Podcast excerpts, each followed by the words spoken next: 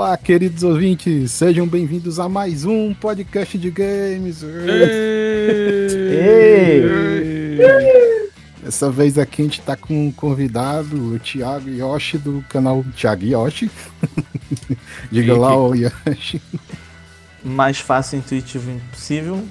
Espero que eu consiga contribuir aqui hoje com vocês, não seja muito repetitivo e seja tarde bacana.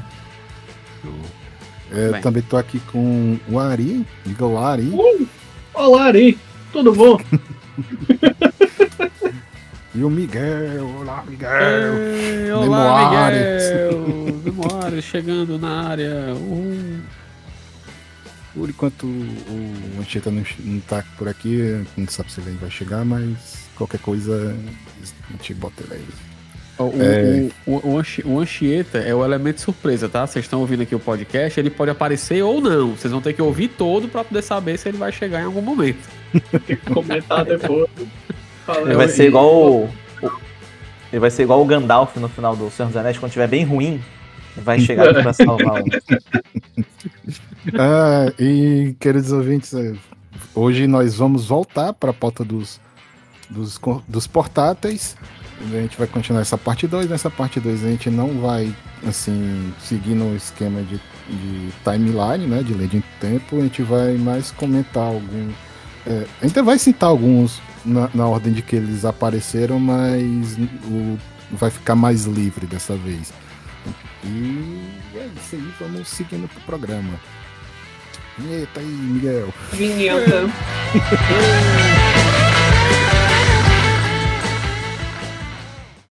Bem-vindos a mais um podcast de games. Pá, pá, pá.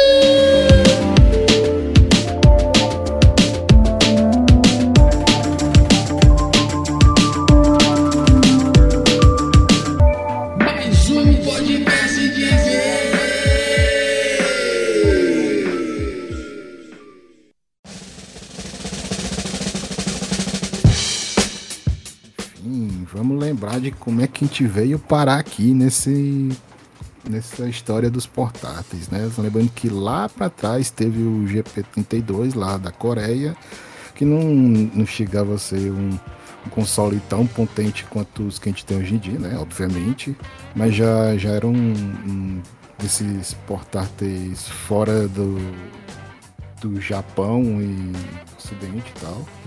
Eu botei mais só para como exemplo e o que vai pelo menos pode ter, ser que tenha aparecido alguma coisa mais potente antes, mas acho que o mais popular que foi aparecer depois foi o Dingo, né? Que é de 2009.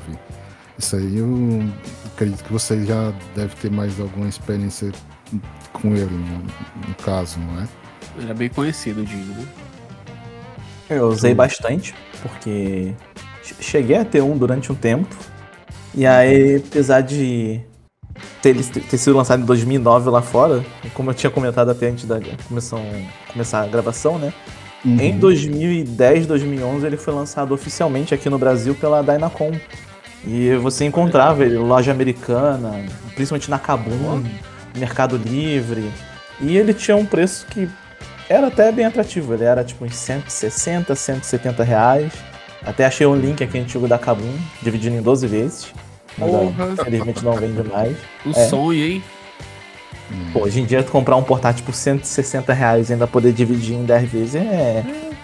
Era tudo que eu queria. Eu poder de compra. Se esses consoles tivessem que esses mais novos, né? Nesses sites brasileiros que. A gente encontra até no. No Mercado Livre, mas já é da revenda e os caras já fica bem mais caro do que você pegar, assim, por exemplo, do AliExpress ou do da Shopee mesmo. Né? Uhum. Até lá, alguns desses são complicados de você achar, né? É, porque é revenda. Pega o Steam Deck, né? O Steam Deck uhum. comprando aqui é muito caro. Uhum. E comprando na AliExpress ele é, ele é caro, mas ele é menos caro, porque ainda é uma revenda. Se tivesse aqui oficialmente, era para ele ser. Lá fora ele é 100 dólares mais caro que o Switch. Então ele ia estar. Hum. Tá, o preço do Series X aqui um pouquinho mais caro. É, ah, mas isso é o modelo mais base, né? Do, do, do Steam Deck. É, é tudo que você precisa. É. O... Rapaz, que jogo de Vocês chegaram a, a ver esse canu que, que eu coloquei aí? na- Pois é, o Canu eu não, não peguei, eu queria ter pegado, mas eu não tinha grana na época. É, é, mas ele era basicamente a mesma coisa de Engu, inclusive o sistema operacional era o mesmo, se eu não me engano. Mas ele tinha um processador melhor e uma memória maior, eu acho. Ah, Eu lembro que, que eu tinha visto o, o Jingle pela faculdade, mas eu lembro que tinha alguém com um, um portátil diferente, sabe? Eu pensava até que era o Ambernick, porque na minha cabeça era uma coisa mais, mais elaborada assim de, de design do, do produto, mas o- não fazia nem sentido que fosse um Ambernick. A Ambernick é de 2017 pra frente, sabe? Um, um negócio interessante sobre o Jingu e o Canu Hum. é que ele- eles tinham. ele ficou- To- um todos os dois terminam com um ano. Dois anos. Os dois estavam com dois anos. Mas é, tinha um sistema operacional aberto, um, um- uma distribuição Linux para eles, que era o, o OpenGingux, que Hum, ia para mais emuladores, alguns emuladores mais otimizados que. que, que- porque o Jingu, ele, eu acho que ele vinha com um sistema operacional próprio, né? Que era, ah, devia ser derivado de Linux, mas o OpenGingux era totalmente aberto e tal. É, é, E- a- é um padrão que segue até hoje. Portátil da China, que é baseado em Linux, geralmente o sistema que vem com eles é bem qualquer coisa, mas aí a comunidade resolve e faz algo maravilhoso. É, Desde é. época até hoje é assim. E pra Comuni- mais. Comunidade sempre salvando, né? Isso. E mais pra frente a gente teve o Pandora, mas eu acho que eu já citei no programa passado, mas hum, como vocês tinham falado aí, é outro console de, de baseado em Linux, mas dessa vez eu acho que ele tá mais para pro lado dos PCs portáteis, né? Como se fosse um, um, um desses primeiros. Que, como é que é? Os, os antecessores do que vai ser um Steam Deck, Ionel da. né? Eu diria mais o, do Ionel do que o Steam Deck, né? Porque o Steam Deck, assim, ele deixa tu emular, mas ele finge que tem um propósito mais específico. Né? Finge. É, É uma máquina geral para jogo, né? Independente se é um Uhum. jogo nativo, Sim, sim. emulado. Mas isso é porque isso é porque a Valve é boazinha e o, e o nosso senhor e salvador Gabe Newell é uma pessoa de bom senso. Ah, o maluco foi entregar pessoalmente as primeiras unidades do Steam Deck. Eu achei isso Cara, muito é foda, né? muito Não, foda, eu né? achei muito fofo. achei muito fofo ele lá. É, eu acho que é engraçado é que tinha algumas pessoas que não faziam ideia de quem ele era, É, que ele tava recebendo É. lá. Ah, veio um senhorzinho gordinho aqui. É que Não, tinha esse gente Papai Noel que não foi, foi tipo, a minha namorada, o meu namorado que, que, que comprou. Então, tipo, a pessoa que recebia não era a pessoa que comprou também, né? Uhum. Ah, mas, mas imagina que foda, sei lá, tu comprou um Steam Deck, aí toca a tua campanha, tu, ah, é a Amazon, sei lá. O Gabe New na tua porta de casa aqui, ó. Queria agradecer a tua compra. Eu, cara, eu ia falar, entra aí, vamos tomar um café. Uma É, então cerveja, fazer um pão de queijo aqui. Tapioca. um cuscuz com um game new. Aí. Eu tô olhando a imagem do jingle que o, que o Juiz compartilhou. Eu lembrei. Cara, hoje em dia, pra você instalar um sistema alternativo em qualquer videogame desse, é papo de menos de 10 minutos e já tá feito. Às vezes é, é papo de. Você coloca um arquivo no cartão de memória e coloca o cartão de memória do videogame. E é isso, você instalou o sistema. Eu diria. jingle. Ah, Não, fala, fala, foi mal, interrompi. Não, pode falar. Não, o que, eu- que, que eu ia dizer é que eu acho que isso veio bastante também do, do Raspberry Pi. Eu acho que ele foi um. Foi um não, assim, não é um, um- console, né? Ele é um computador que, que é de propósito geral, mas acho que ele meio que expandiu essa ideia de. Ah, faz um. fa- bota o sistema no cartão SD e, e bota lá que vai rodar. Então acho que a galera pegou muito essa ideia de, de, de facilitar a instalação de, de sistema operacional do, da comunidade, comunidade do Raspberry Pi, né? Mas, É verdade. perdão aí, continue. Não, eu queria falar que a primeira vez que eu fui instalar o sistema do Dingo, eu briquei o Dingo. Aí eu tive que aprender o tutorial de como desbricar pra depois botar o sistema de novo. E aí no meio do processo, a- o cartão, hoje em dia a gente tem um cartãozinho que é o micro SD e o SD grande, né? O Dingo ele usava um mini SD, que era um meio termo. É, Que maravilha, né? ah, E aí eu. Eu lembro, eu não sei se deu problema ou se eu quebrei o mini SD dele. Jesus. Aí eu tive que com... Aí eu tive que comprar um micro SD e arranjar um adaptador de mini SD, que era um, Meu Deus do um céu. rolê. Oi, E aí eu, eu lembro que o que me impressionou muito na época é que eu vivia desbloqueando tudo que é, que é videogame que dava. Eu sempre gostei de mexer e modificar.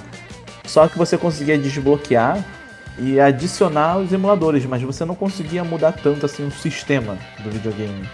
E no Dinglux não, cara, tu podia ah, customizar tema, ícone e foi uma experiência bem diferente, tipo, você moldar o videogame pra ele ficar igual é seu gosto. Hoje em dia isso é trivial. né? Tradição tá aí até hoje, né, cara? Os presentinhos esses mais novos.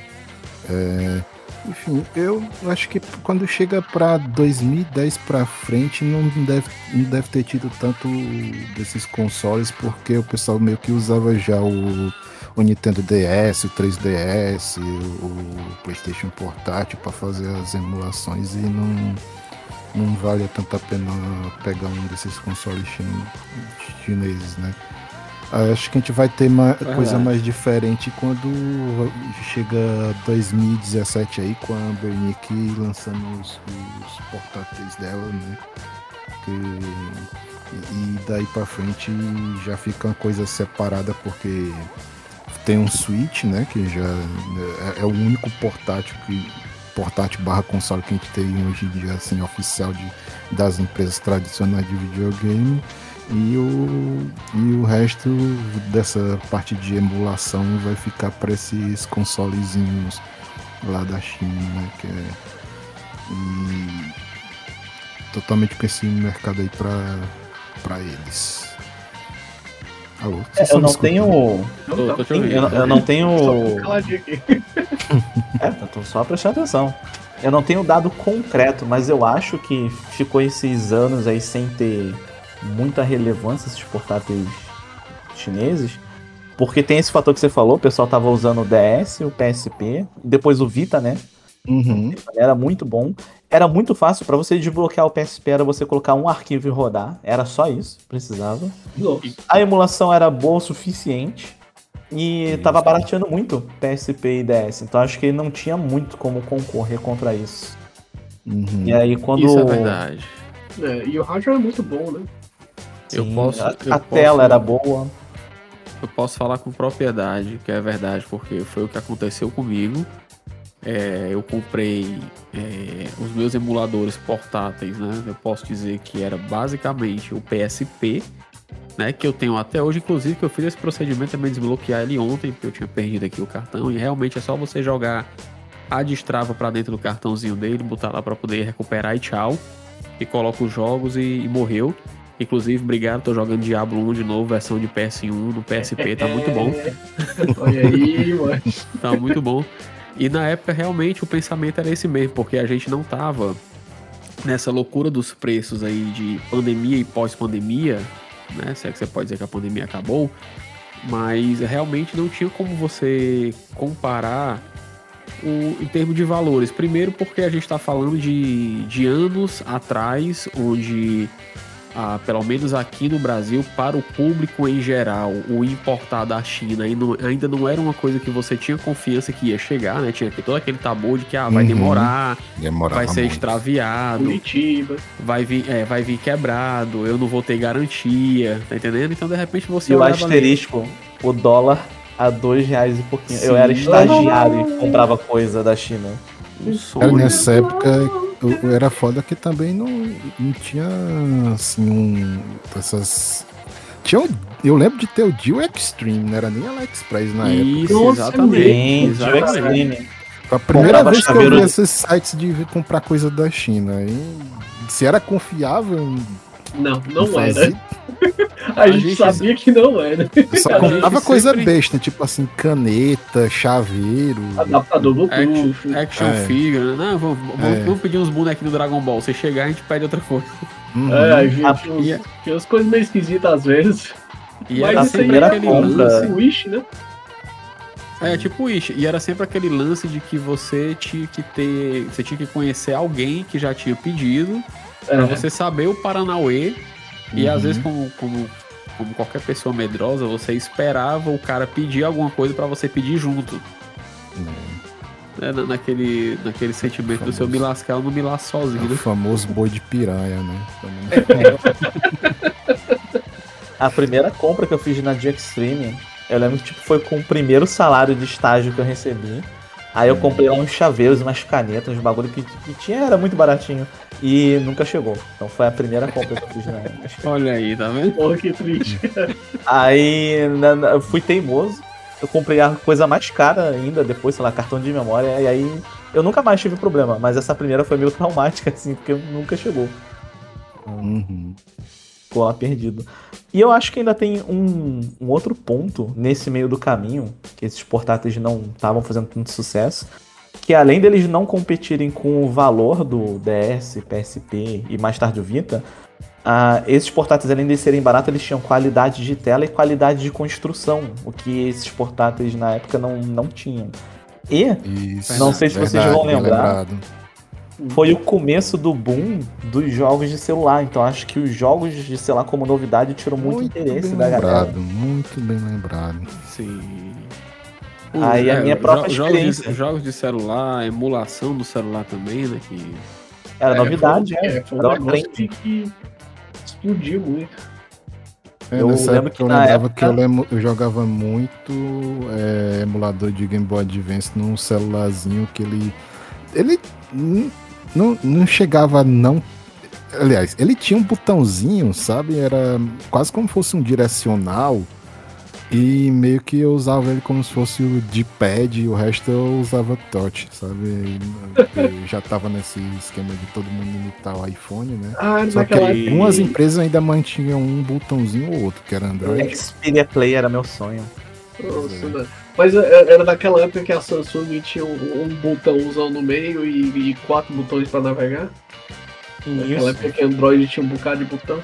Isso. Só, isso, só para lembrar, para contextualizar em época, o primeiro Moto G, ah, que ele fez um sucesso absurdo porque ele era um aparelho que ele tinha um processador bacaninha, uma tela muito boa pra época, uma tela HD era só coisa de telefone caro, então ele foi um telefone barato com uma tela HD.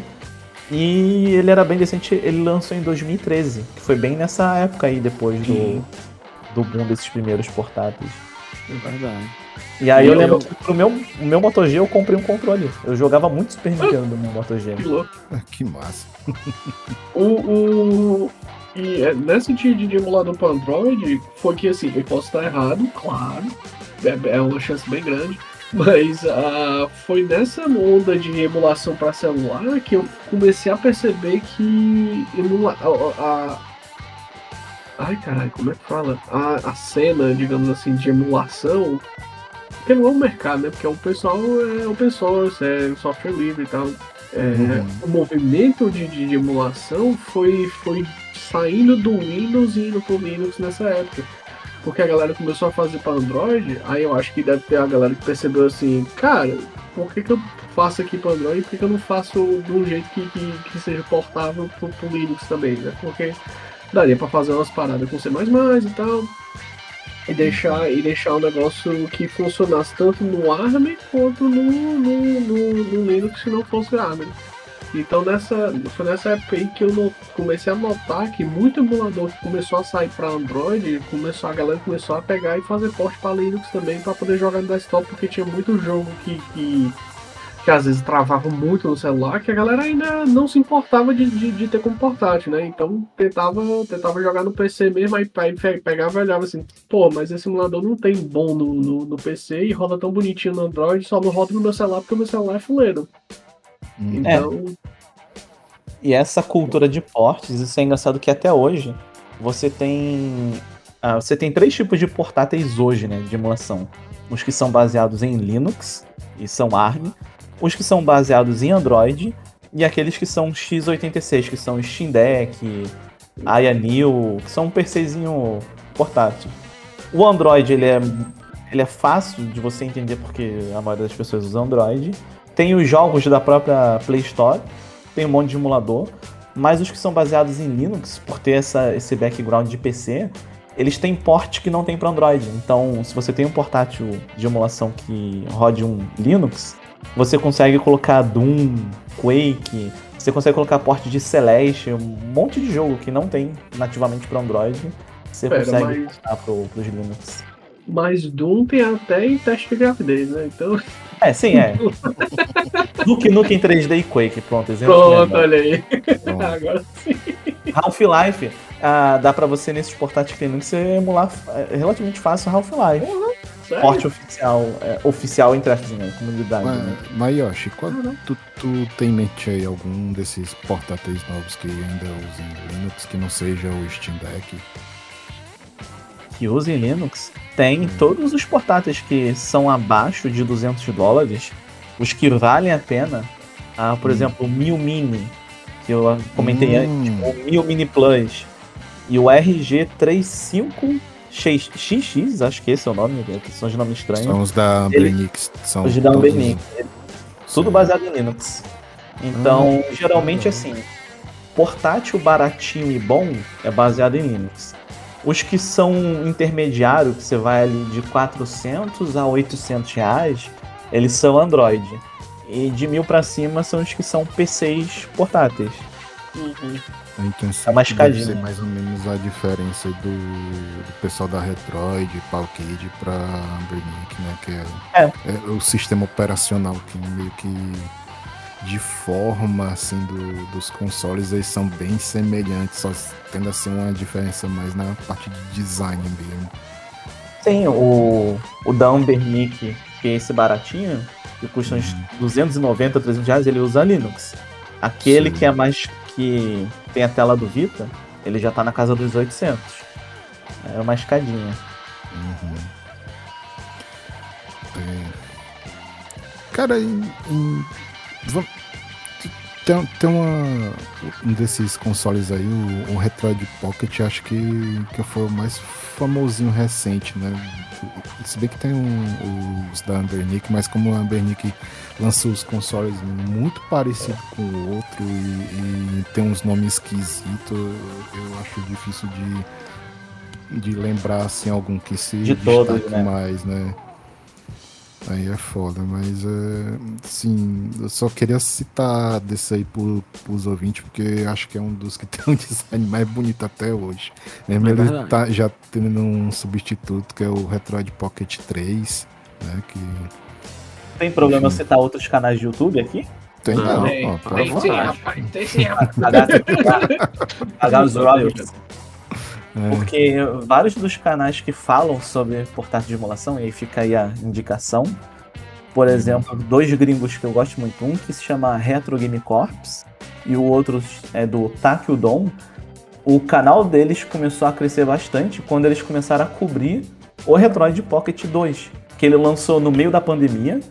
O tiozinho da, da Retro Game Corps, inclusive, ele começou a fazer o canal de maneira casual, não tinha intenção de, de abrir um canal de emulação. Se eu não me engano, ele trabalhava com um livro de receita. E, e ele já foi louco. no exército, né? E aí, na pandemia, tempo livre, preso em casa. Eu lembro que ele comentou que os videogames modernos não estavam ah, prendendo tanto ele.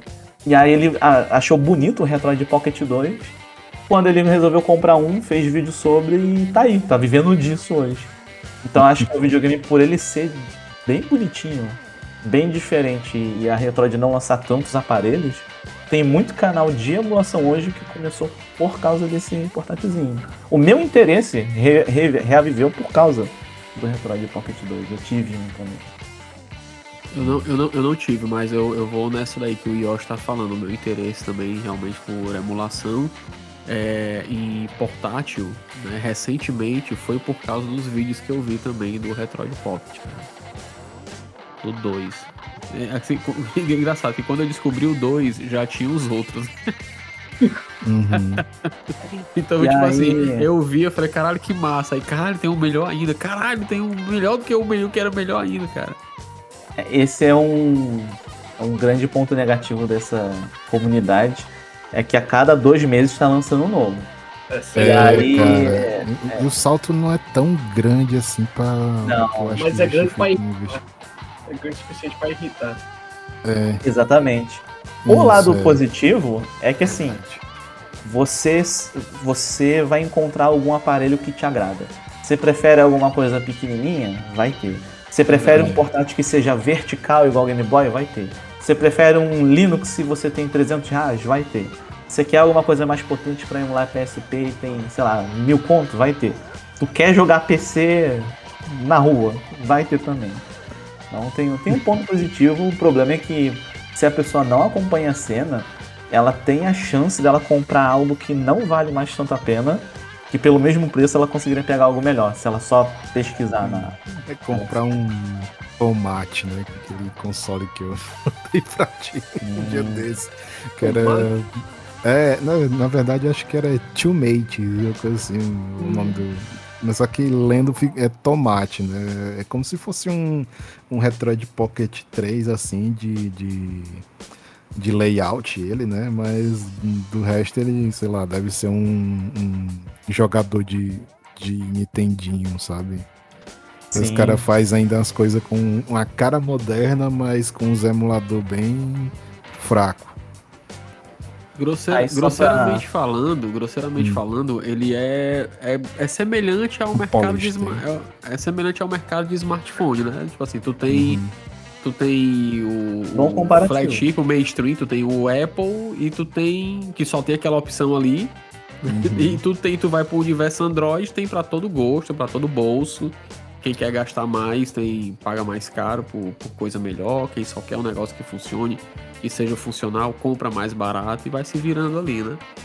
É um ótimo comparativo. Pra mim, o ponto de virada que começou a reavivar, antes até do Retroid Pocket 2, é em 2019 a Ambernic lançou um portátil chamado RG350.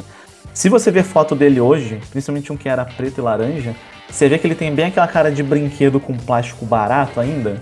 A tela dele não era tão boa. É RG350, é, foi de 2019, meio de 2019. Ali começaram a surgir alguns canais e vídeos e ele era barato e ele emulava o que a galera queria mais jogar, que era ah, Super Nintendo, Mega Drive. Mas acho que até alguns jogos de Super Nintendo ele, ele dava umas engasgadinhas assim, de mais pesados, ele não era tão potente. Cara, Aí, ele- em. Diga? Eu tô vendo aqui, ele tem uma puta cara de, do, do, do, do GBA quando anunciaram, tipo, antes deles lançarem o GBA, sabe? Aquela cara de, de brinquedão mesmo, sabe? Sim. Ah, meio que um protótipo até, né? É, E aí era, ele se chamava RG350.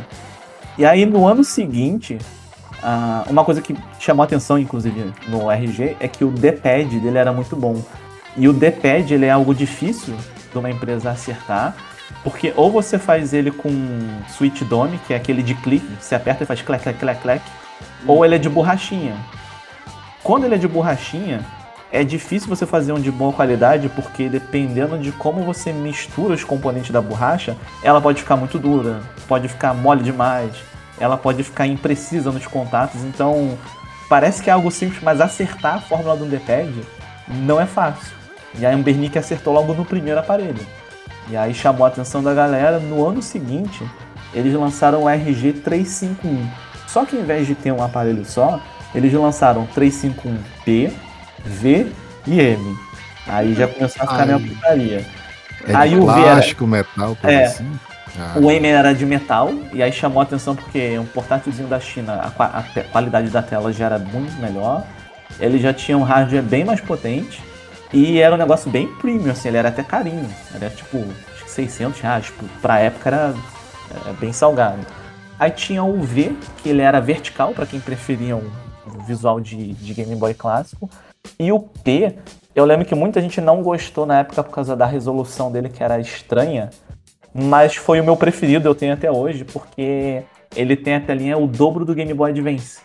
Então ele não é tão bom para emular Super Nintendo, Mega Drive, fica um pouquinho distorcido, mas ele é o emulador de Game Boy Advance perfeito. Ele é o dobro do Game Boy Advance, então a imagem fica extremamente limpa e ele consegue rodar qualquer jogo. Eu, eu tenho um Game Boy micro, mas eu prefiro muito mais jogar no- nesse portátilzinho do que no original. É mais confortável. Aí pra Aê! 2020 lançou o Retroid Pocket também. Quem que? Ah, olha só. Ei, ele Olá. chegou! Vamos, parar de falar, vamos parar de falar mal dele agora. Ei, Ei, pegou o assunto. Só Chegou- dormi um pouquinho só. bem- Meu Deus do céu, cara. Por quê, hein, seu menino? Passou a noite toda jogando aqui. Olha, Uma hora não. Quem é que edita o podcast mesmo? sou eu, sou eu, infelizmente. Eu, é, se se puder abusar um pouquinho, ia ser legal se botasse o barulho de quando alguém desafia uma pessoa no, no Smash Bros. aparecer um jo- jogador É, novo. sim, sim, sim, O, sim. o Here Comes a New Challenge, né? É exatamente isso aí que eu falei. né? Ele come ali uma Anchieta. Aí coloca o contornozinho do padre de José de Anchieta. Meu Deus. É rápido, Yoshi, não dá pra botar isso. bota na capa, bota na capa. Na capa. É, bota na capa aí, doce. Tu bota, Meu tu Deus. bota, tu bota só manchetas de cabeça pra baixo lá no cantinho. Cara, o nome do podcast: Portáteis Antigos, Emulação Chinesa e Padre Anchieta. Vai ficar. Cata aqui nas coisas. Emu- Emulação Anchieta, mano. Emulação Anchieta.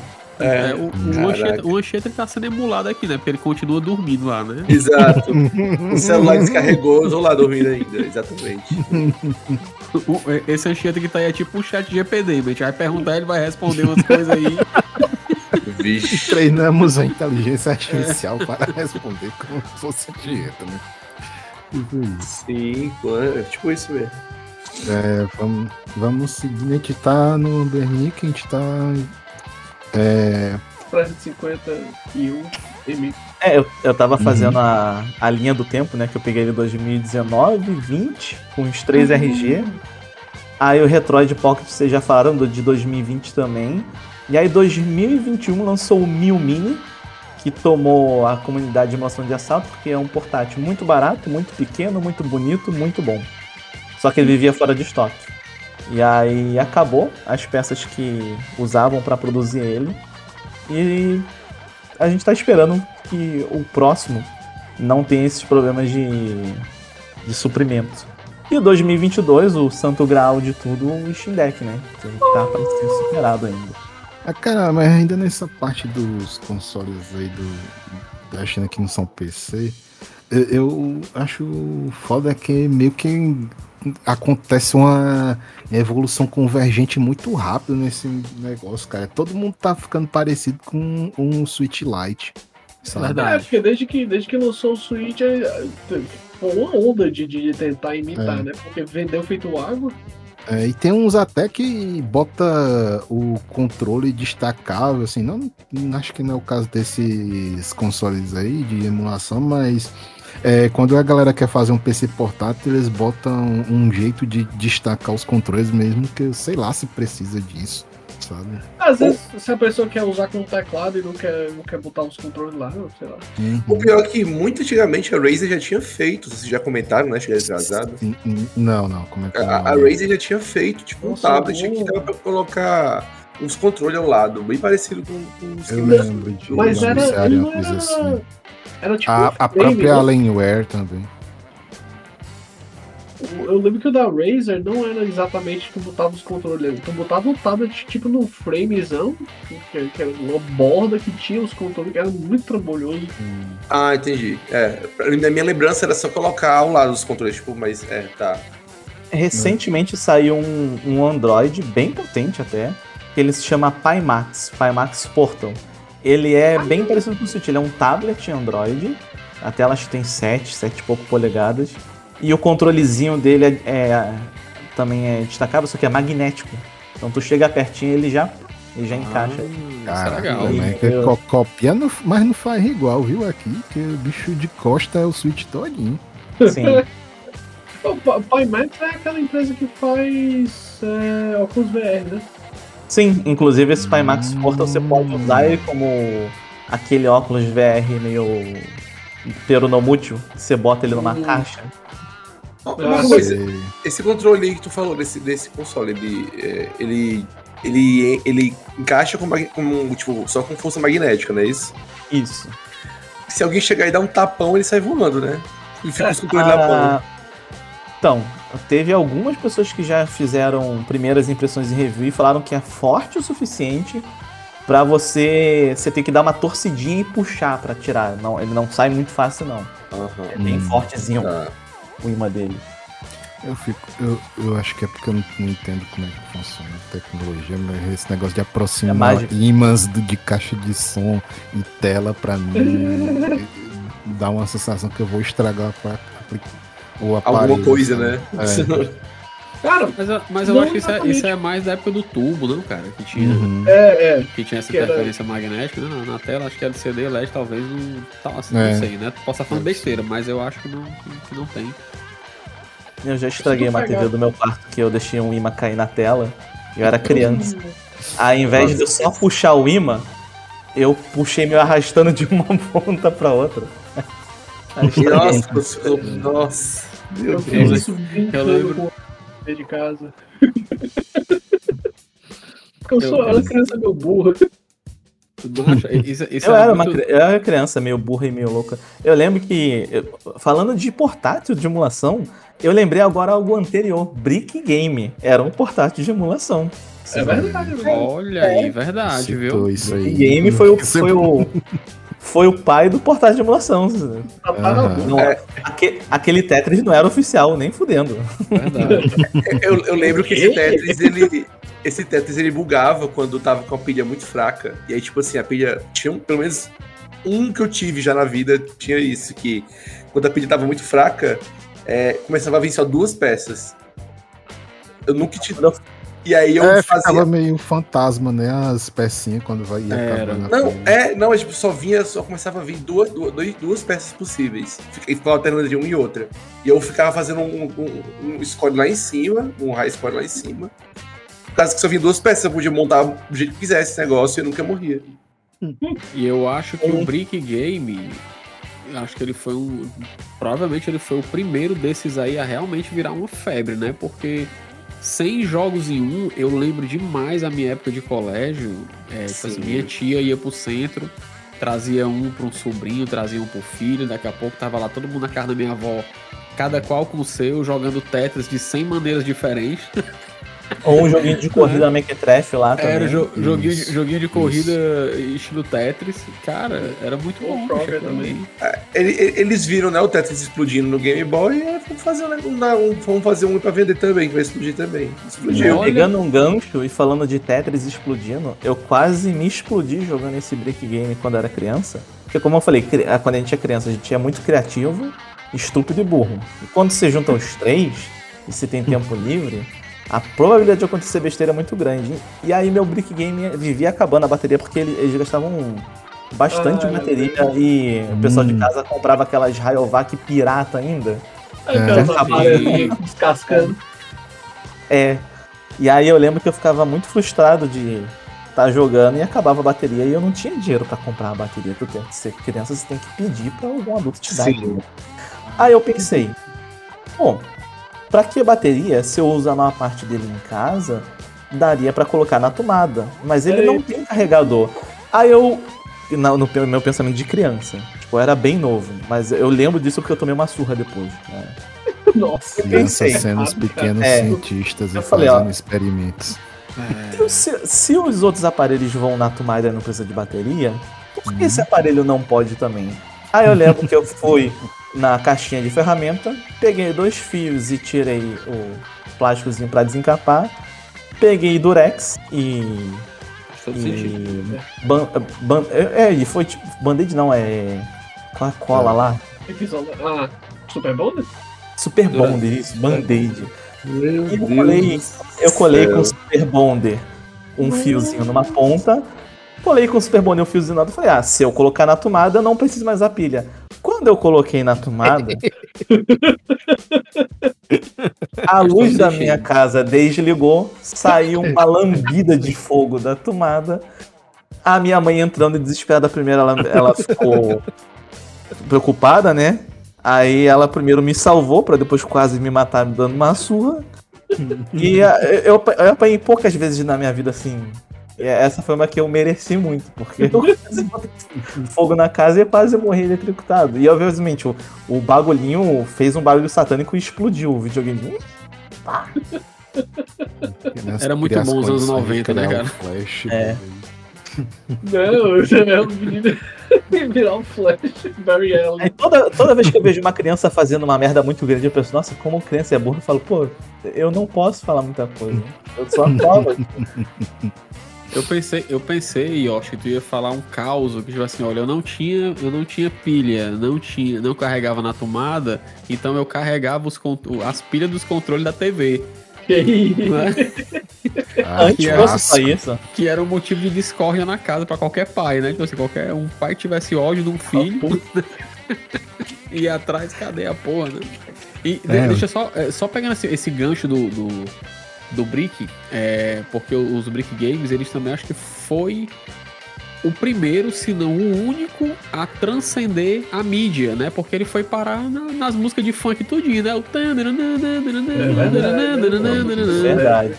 né? Inclusive é a música da abertura do, do episódio, tá? Maravilhoso. Você calinca, cara, isso aí. Como, como alguém do Rio de Janeiro, eu, eu ouvia bastante. Tudo quanto é lugar, essas musiquinhas que tinha essa intro do, do Brick Game. Cara, é, é muito doido, né? Essa volta do mundo aí. tá- É um negócio lá da União Soviética, vira um videogame, vai parar aqui no Brasil, vira um, virando um funk depois. É, é muito massa. As É bom o comunismo, né? Muito Olha bom, aí. muito bom. Hino da União, editor, hino da União Soviética aí mais uma vez.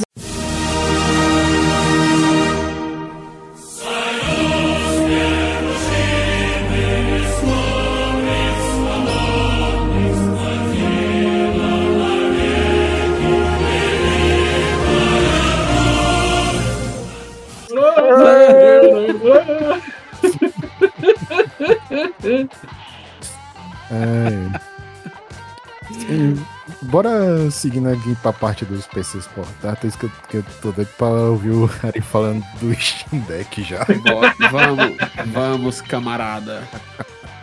Aí eu posso só fazer um parêntese sobre Ah, pode, pode, pode, pode. Pode perguntar. que é assim pra, pra quem tiver interessado nesse mundo e tem muito dinheiro. Hoje em dia você tem aparelhos que são melhores que o Steam Deck, que são mais potentes e que tem até uma tela melhor. Tem aparelho que tem a tela de OLED. Só tem um grande problema, o Steam Deck mais barato ele começa em 400 dólares. A Valve ela consegue subsidiar o preço do Steam Deck que ela vai recuperar na venda dos jogos depois na Steam. Essas empresas chinesas não têm uma loja de jogo, então elas não conseguem subsidiar. Então enquanto o Steam Deck é 400 dólares, esses concorrentes do Steam Deck, que às vezes são até melhores, eles estão na casa dos 1.100, 1.200. E aí pra gente aqui fica muito inviável.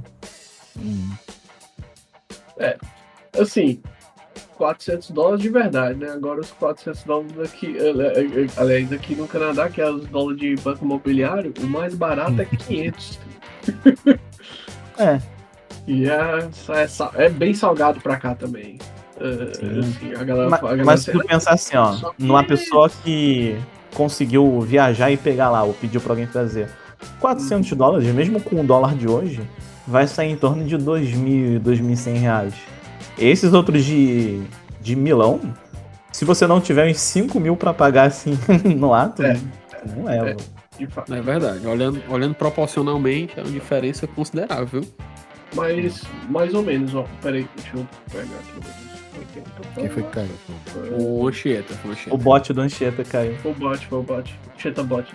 O Anchieta Então, GPD. é, só um porém também é que preço, preço dos Estados Unidos e no Canadá, eles não incluem imposto. Então o imposto ele cai na hora que tu vai pagar. Sim. Você tá morando no Canadá agora? É, eu moro, moro aqui faz né, desde 2016. Interessante. Em dias como hoje é que eu me pergunto, por que caralho que eu tô aqui, cara? Que a gente passou. A gente passou quase uma hora quebrando o gelo pra poder tirar o carro da- daqui de casa. Porque nevou pra caralho, aí os, os caminhões que, que, que vêm limpar a rua fizeram tipo uma bola gigante de neve, aí deu aquela derretida leve, aí congelou de novo e virou uma pedra. Acho que eu tinha, eu tinha duas pedras na, na frente da garagem de casa. Aí E ma- assim, mas- caralho, velho. Que Eu inferno. já pensei muito em morar no Canadá, mas eu realmente eu não me adapto bem, como bom carioca que sou, a, a clima frio. Não mas vale a é- pena, cara. Não vale a pena. É, eu já vou sei- quitar da minha mulher. É uma troca, aí você tem que lidar com gelo. Ah, eu morando no Rio de Janeiro, eu lembro que nessa época do. Eu falei do Brick Game, sabe quando uma memória vai puxando a outra? Você vai naquele. aquele fio sem fim. Mais ou menos nessa época tava tendo uma roda de samba numa praça que tinha lá perto de casa. E aí teve um tiroteio, uma execução, na verdade, no lugar onde a gente tava comemorando lá. E aí devia ser alguém do tráfico, não sei.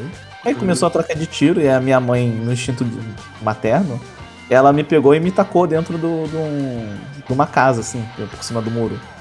E aí depois ela pulou, né, pra me pegar. Só que tinha um cachorro lá, então foi. Que maravilha. Ele não chegou a me, me morder nada, mas ele ficou me acuando lá. Então, no Canadá, dificilmente você passaria algo assim. né? Mas eh, eu gosto muito de morar aqui.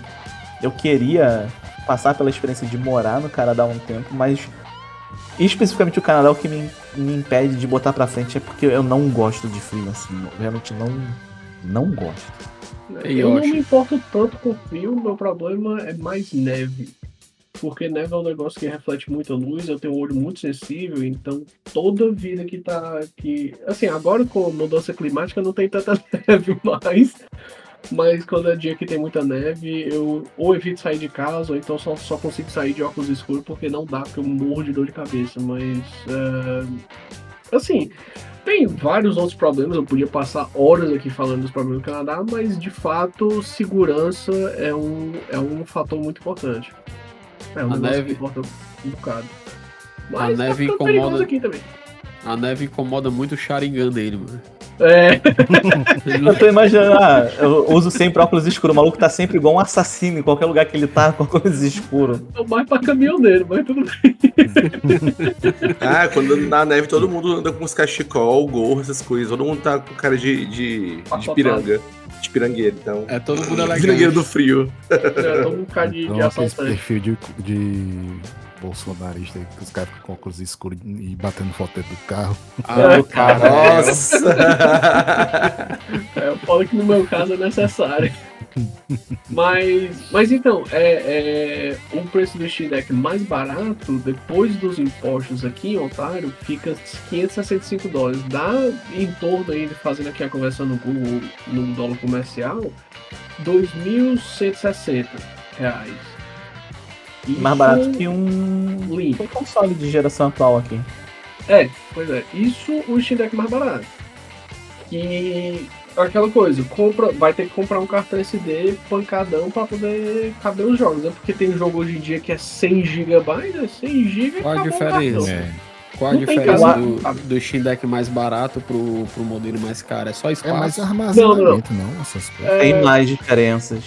Assim, Ah. o, o- o do mais barato pro do meio, a diferença é, é o, o- É porque assim, o mais barato, é a, a memória, a- o, storage dele, o armazenamento dele é, é MMC, é uma, é uma NAND, então não é tão rápida e é só 64 GB, então é um negócio bem pequeno. Agora, se tu, o, o- modelo que eu comprei é o modelo do meio, que é 659 dólares, mais imposto, né? Que no final sai quase 800, essa porra. Aí ele vem com, com NVMe, que, é, que, que já é o, o, o SSD propriamente dito, já é bonitinho, e é 256 GB, já é, já, é um, já é um espaço que dá uma folga, por mais que tu vá botar ali, se, se for um jogo mais moderno, assim, um Call of Duty da vida, alguma coisa assim, tu bota o quê? Três jogos e, e, e top bicho, em top. Mas é um negócio que, que, como é um portátil, é um negócio que tu não vai carregar uma pancada de jogo nele, né? Então, Isso. então tipo, o, o- então já dá pra tu deixar, por exemplo, os jogos que tu joga mais no, na memória interna e os jogos de, de, de emulação, de alguma coisa assim, que tu realmente não vai precisar muito de espaço rápido, deixa num cartão SD. Ok. E, e a diferença dele pro mais caro é um é o, o, o- o espaço, né? Que o SSD é maior, é o, é o dobro do tamanho, 512 GB. Só que o, o, o mais caro ele vem com a tela melhor também. Ele vem com a. Com, mas é mais. É um. É, o É uma tela anti-reflexo. É isso, é o vidro da tela anti-reflexo. Que hoje olhei assim, eu não vou pagar 200 conto a mais por isso. Nossa, sim, pelo amor de Deus. O que vale, o que vale mais a pena, na real, é você pegar o modelo mais barato, que vem com a memória MMC, mas ele dentro dele ele tem um espaço pro SSD. Tem? E aí um SSD tem. Era isso que eu ia perguntar. Se ele, se ele É, é, Fazer upgrade, né? É Então, mais- um eu S- acho mais complicadinho, né? Não? Não, é, é, é bem tranquilo. Um SSD de 500 GB compatível com o Steam de uma marca boa, tipo Western Digital, comprando no AliExpress, original, você vai pagar em reais 330. Em No dólares, máximo. É. Vezes E aí, sai de um. De 1 terabyte, você paga 490 reais. Deixa eu ver, 490 reais em É. dólares. Sai 94 dólares de você colocar 1 tera no seu Steam Deck de SSD mesmo. Aí vocês É, compram de qualquer, de qualquer outra marca, menos o Western Digital, porque eu tenho uma vendetta pessoal contra vocês. Cinco HDs meu foram para o saque, então eu, morro Pode sem ser da recomendar. Samsung também. WD. É compatível. Uma também é. Eu comprei dessa, um, um, SS, um SSD, é um SD de 512 da Alexa. É bom também. Eu comprei pro Switch. Eu tenho um SSD SATA da Crucial que eu Ah, comprei bom. há quase 10 anos. Aí eu fiz o upgrade no meu pra um de 1 tera. Eu passei o meu atual pro, pro PC da minha namorada. O bagulho vai fazer 10 anos e tá funcionando ponto de bala, acho inacreditável. Mas eu até, eu vou até mandar pra vocês o link aqui, ó. Gigantesco da AliExpress. Um SSD da compatível com o Steam Deck da Samsung de 1 tera. E um preço bem justo, sai em, em torno de uns 100 dólares. Então vale mais a pena tu comprar o mais Ah. barato e fazer esse É verdade, verdade. O do Steam é desse curtinho, né? É, É, o é, USB, o menorzinho, mais É caro. o menor. É, é que- é, lembra, lembra aquelas plaquinhas Wi-Fi de notebook. Ah, o meu notebook veio com um desses curtinhos aí, mas ele é compatível também com aquele que é mais larguinho. Aí É, o que eu vi lá na. O único porém é que tu vai ter que dar uma. Tem que botar. Ou, ou, tran- ou transferir bonitinho a. a, a- como é que fala? O dissipador de, de, de calor ou botar um, alguma forma de dissipação de calor no, no, no, no SSD. Mas aí é, realmente é bem tranquilo. Acabei de olhar aqui também o, o cara trocando de 64GB e PC. É, sou tu vê mongol. tutorial de. Tutorial de 4 minutos o pessoal troca. É, Ou coloca. vezes É eu- muito, eu- é muito assim, fácil. Que é E aí o que o pessoal- né, A própria Valve, a própria Valve disponibilizou tudo pra pessoa que, se a Sim, pessoa quiser sim. modificar. Eles falam, olha, a gente não recomenda não, mas vai, não é teu. Uhum. A rocha aí, né? É, E é, é exatamente, você, você fica Sim. livre pra você Nossa, poder. como é bom quando a Valve faz o mínimo que devia ser o- né, cara? pra todo A, mundo. a obrigação. É aquele mínimo que deveria ser o básico, né? Pra todo mundo. É. Isso de memória eu acho muito louco, porque esse SSD de 250 quando eu comprei, há 10 anos atrás era muito grande, né? Pô, 250 de SSD. Hoje em dia eu tenho isso no, no cartãozinho do Switch, que é trivial. Você compra muito barato. É, E o que o pessoal lá fora faz muito é eles importam de uma vez o SSD e um cartão de memória. De um, sei lá, de 500 GB ou de 250, que aí usa o SSD para botar jogo de PC e as emulações todas coloca no cartão de memória. Do, É, o que eu do fiz. SD. Assim, é o que eu teoricamente teria feito. Pra- Botando minhas cópias de jogos completamente legais no, no deck. Mas aí fica Ah. a dica pro ouvinte, que é um, um Steam Deck. Pode pegar o mais baratinho, bote a mão na massa e faça o upgrade de você que sai mais barato. Exatamente, não seja burro que nem eu. Porque eu peguei, eu peguei de 856 que eu olhei assim, vixe, MMC, eu não sei se é o mesmo socket. Vamos pegar o Um adendo, um adendo, tá? Eu não sei se tem o modelo necessário pro, pro Steam Deck da Alexa. Ele tá falando dessa marca aí. Então, é. Hum, Mas que procura? Eu ouvi falar que é uma marca boa. Pra cartão SD, é, mas não é cartão SD, né? Então, no caso. Mas, é. é, sempre Mas, tem algum mas e, que já comprou e botou, testou no, no console dele, no, Uhum. Deck. E é Lembrando aquela que... coisa também, né, cara? Que a pessoa que, que, que tem uma grana pra comprar um Steam Deck, ela vai ter um PC. Então não é como se, ah, o SSD falhou, pronto, eu tô sem computador, não consigo Uhum. fazer mais nada. É, pra- e geralmente a pessoa que conhece a existência do Steam Deck já não é um usuário super básico. Alguma Isso, isso. noção Sim. ele vai ter ali. Faz sentido. É verdade, é verdade. Marcas de SSD patrocinem nós, viu? É nóis. Verdade. O Western Digital me faça mudar de ideia. Patrocínio vitalício, né? Trocas de, de SSD e HDs aí a cada dois anos também a gente tá aceitando. Oh, e é uma coisa que antigamente eu achava que não tinha diferença você instalar um jogo no SSD ou no HD, né? E Não, não fazia. Jogos recentes, tipo Fortnite na última atualização, eu fiz teste no meu PC, imagino que no Steam Deck deve ser a mesma coisa. Eu notei uma melhora bem grande colocando É, o, o jogo no SSD. É Sim, bem- é bem da- da notório. Ah, Eu lembro disso é, WoW. Fica mais Que- estável. Que às vezes tava jogando lá com o pessoal do Discord e tinha, já, o mapa carregava muito mais rápido no SSD do que o pessoal que tava no, no HD mesmo ainda. né? Ah, não, mas, mas assim, a comparação com HD não dá nem, pra, não dá nem pro cheiro. Mas Uhum. o- até com, com, com cartão SD, porque cartão SD sempre foi uma mídia muito rápida, né? Mas a- hoje em dia, SSD, a- a- o jeito como a galera tá usando SSD com, com PCI Express e tal, tá, tá conseguindo passar bastante do, do, do, do cartão SD e realmente dá pra, dá pra ver a diferença em alguns jogos. Eu, eu, eu se eu não me engano, teve um jogo, eu não lembro qual foi o jogo que eu instalei no, no cartão SD, sem perceber. Aí eu, eu, mov- eu, sim, eu joguei ele, mas aí eu movi ele pro, pro SSD, ficou dia e noite, sabe? Sei. É um negócio muito mais rápido.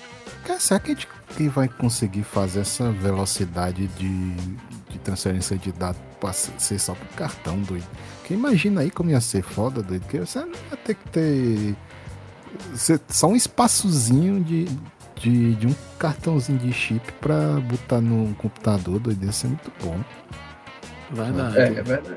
Tem, tem, tem uma galera carinho. que faz aí um, tem uns testes aí, cara, é, colocando o sistema completo, né, com jogos e tudo, dentro de SSD portátil, né?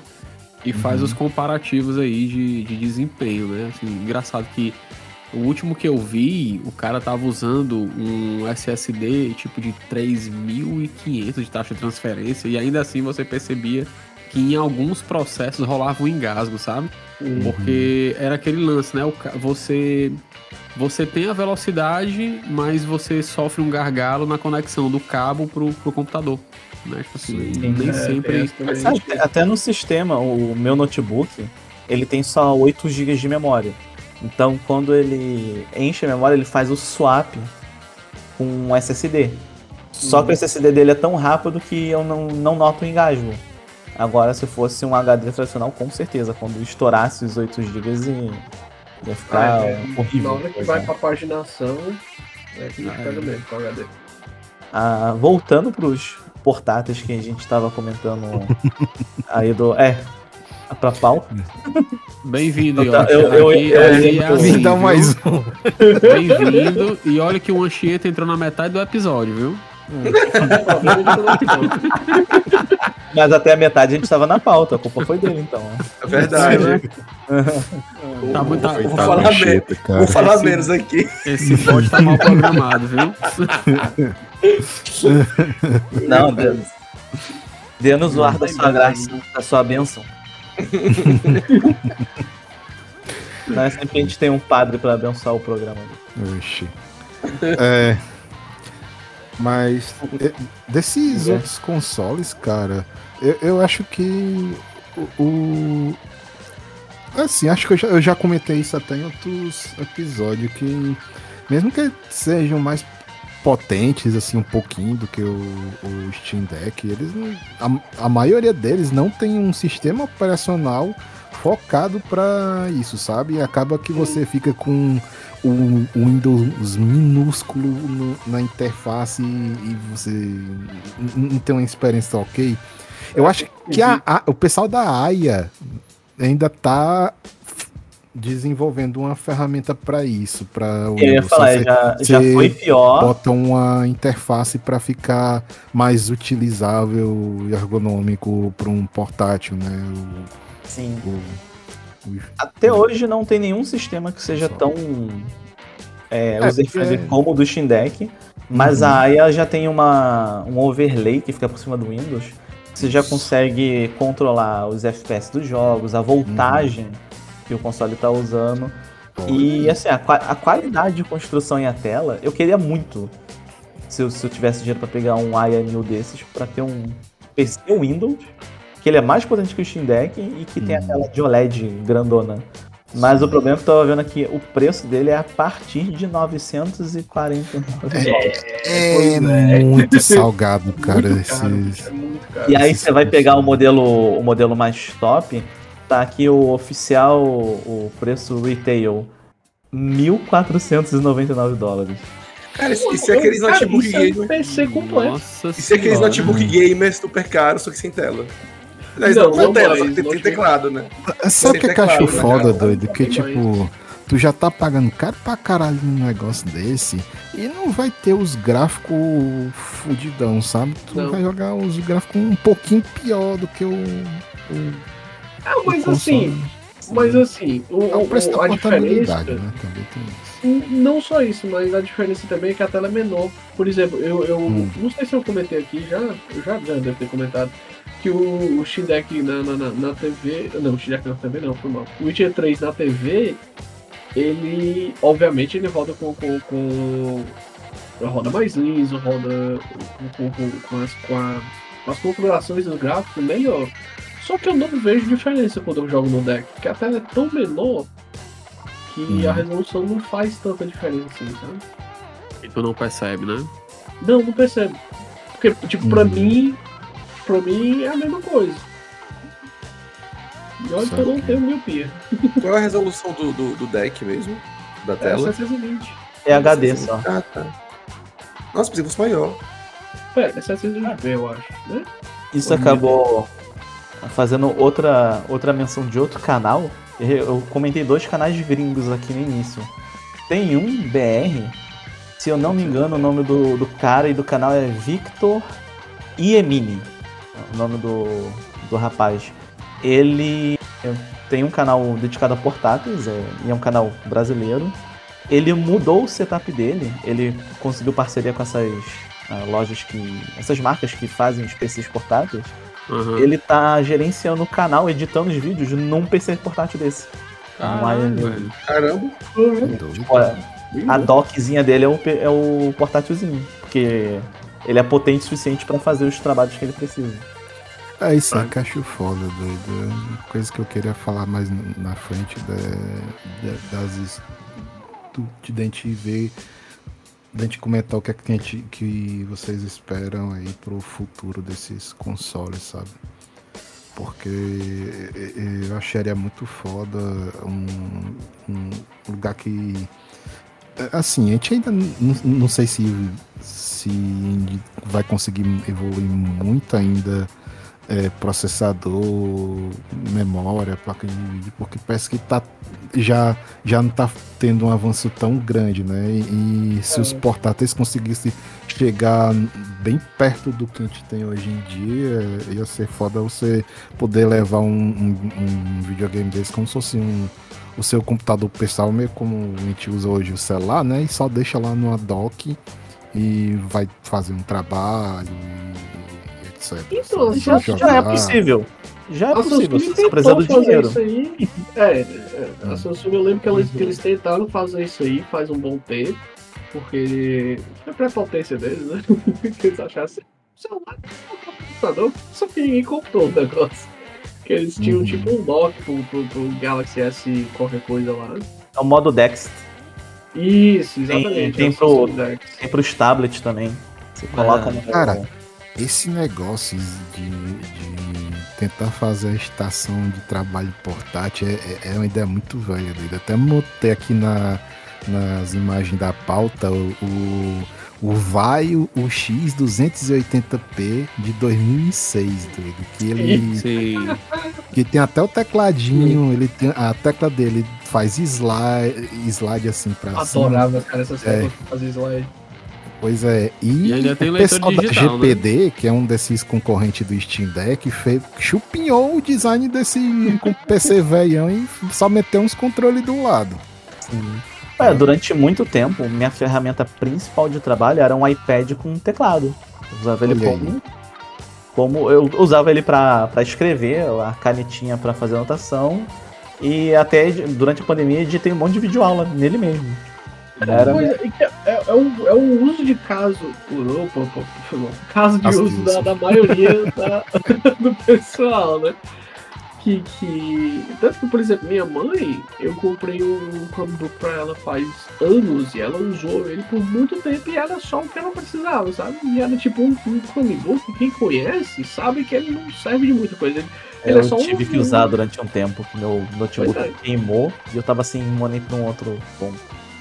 Pois é, ele é só um, um, um PCzinho mínimo, levinho, que roda o browser, que é o que a maioria da população precisa. né?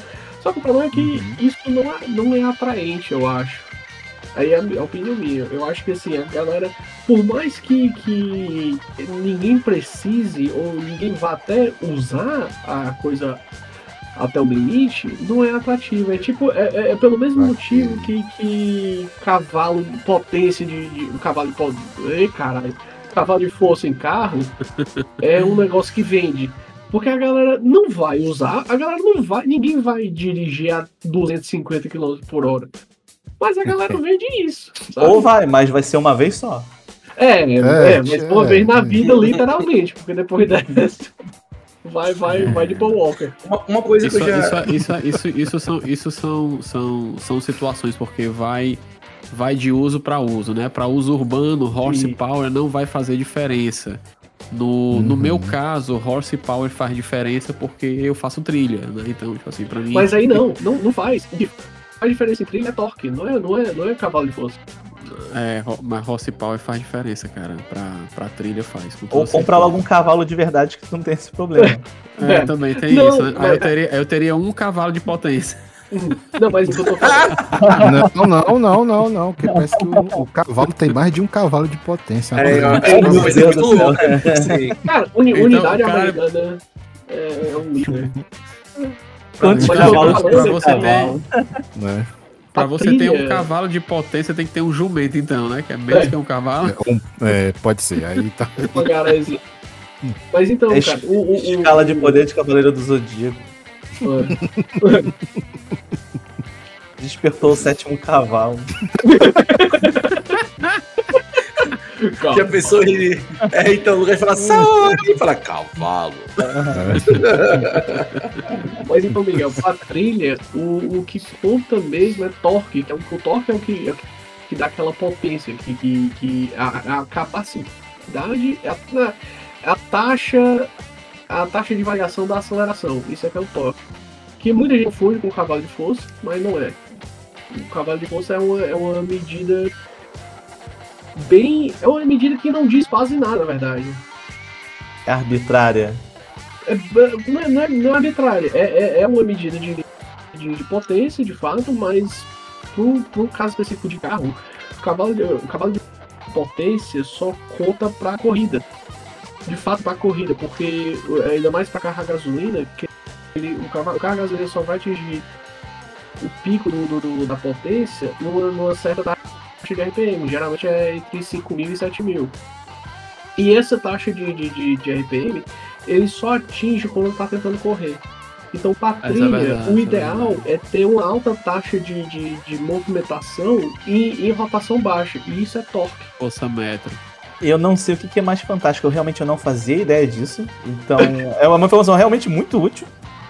É, ou, ou que há cinco minutos atrás a gente estava falando do Steam Deck, eu não, não sei o que, que me deixa mais surpreso.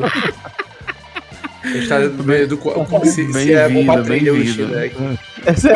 É, É, Imagina quem tá ouvindo, sabe quando você tá meio dormindo ouvindo podcast? É. Vai misturando os assuntos. Não, porque o Steam Deck tem 5 Ó, cavalos de potência e um Começou mais um rural. Estamos falando lá de cavalo.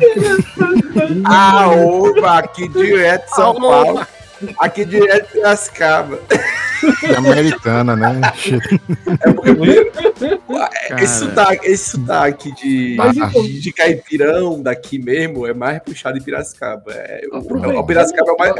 Do meu entendimento, Piracicaba é o, é o mais próximo do, do, do, do estereótipo. Hum. E o pessoal daqui também fala isso, o pessoal daqui, entendeu? Mas, ó, aproveitando essa, essa, esse, essa puxada aí que o Yoshi deu, é isso, cara. O que, o que vende mais é o que o pessoal não usa. Então, o que vai vender mais é, é o É o Steam Deck com mais cavalo de potência. Exatamente.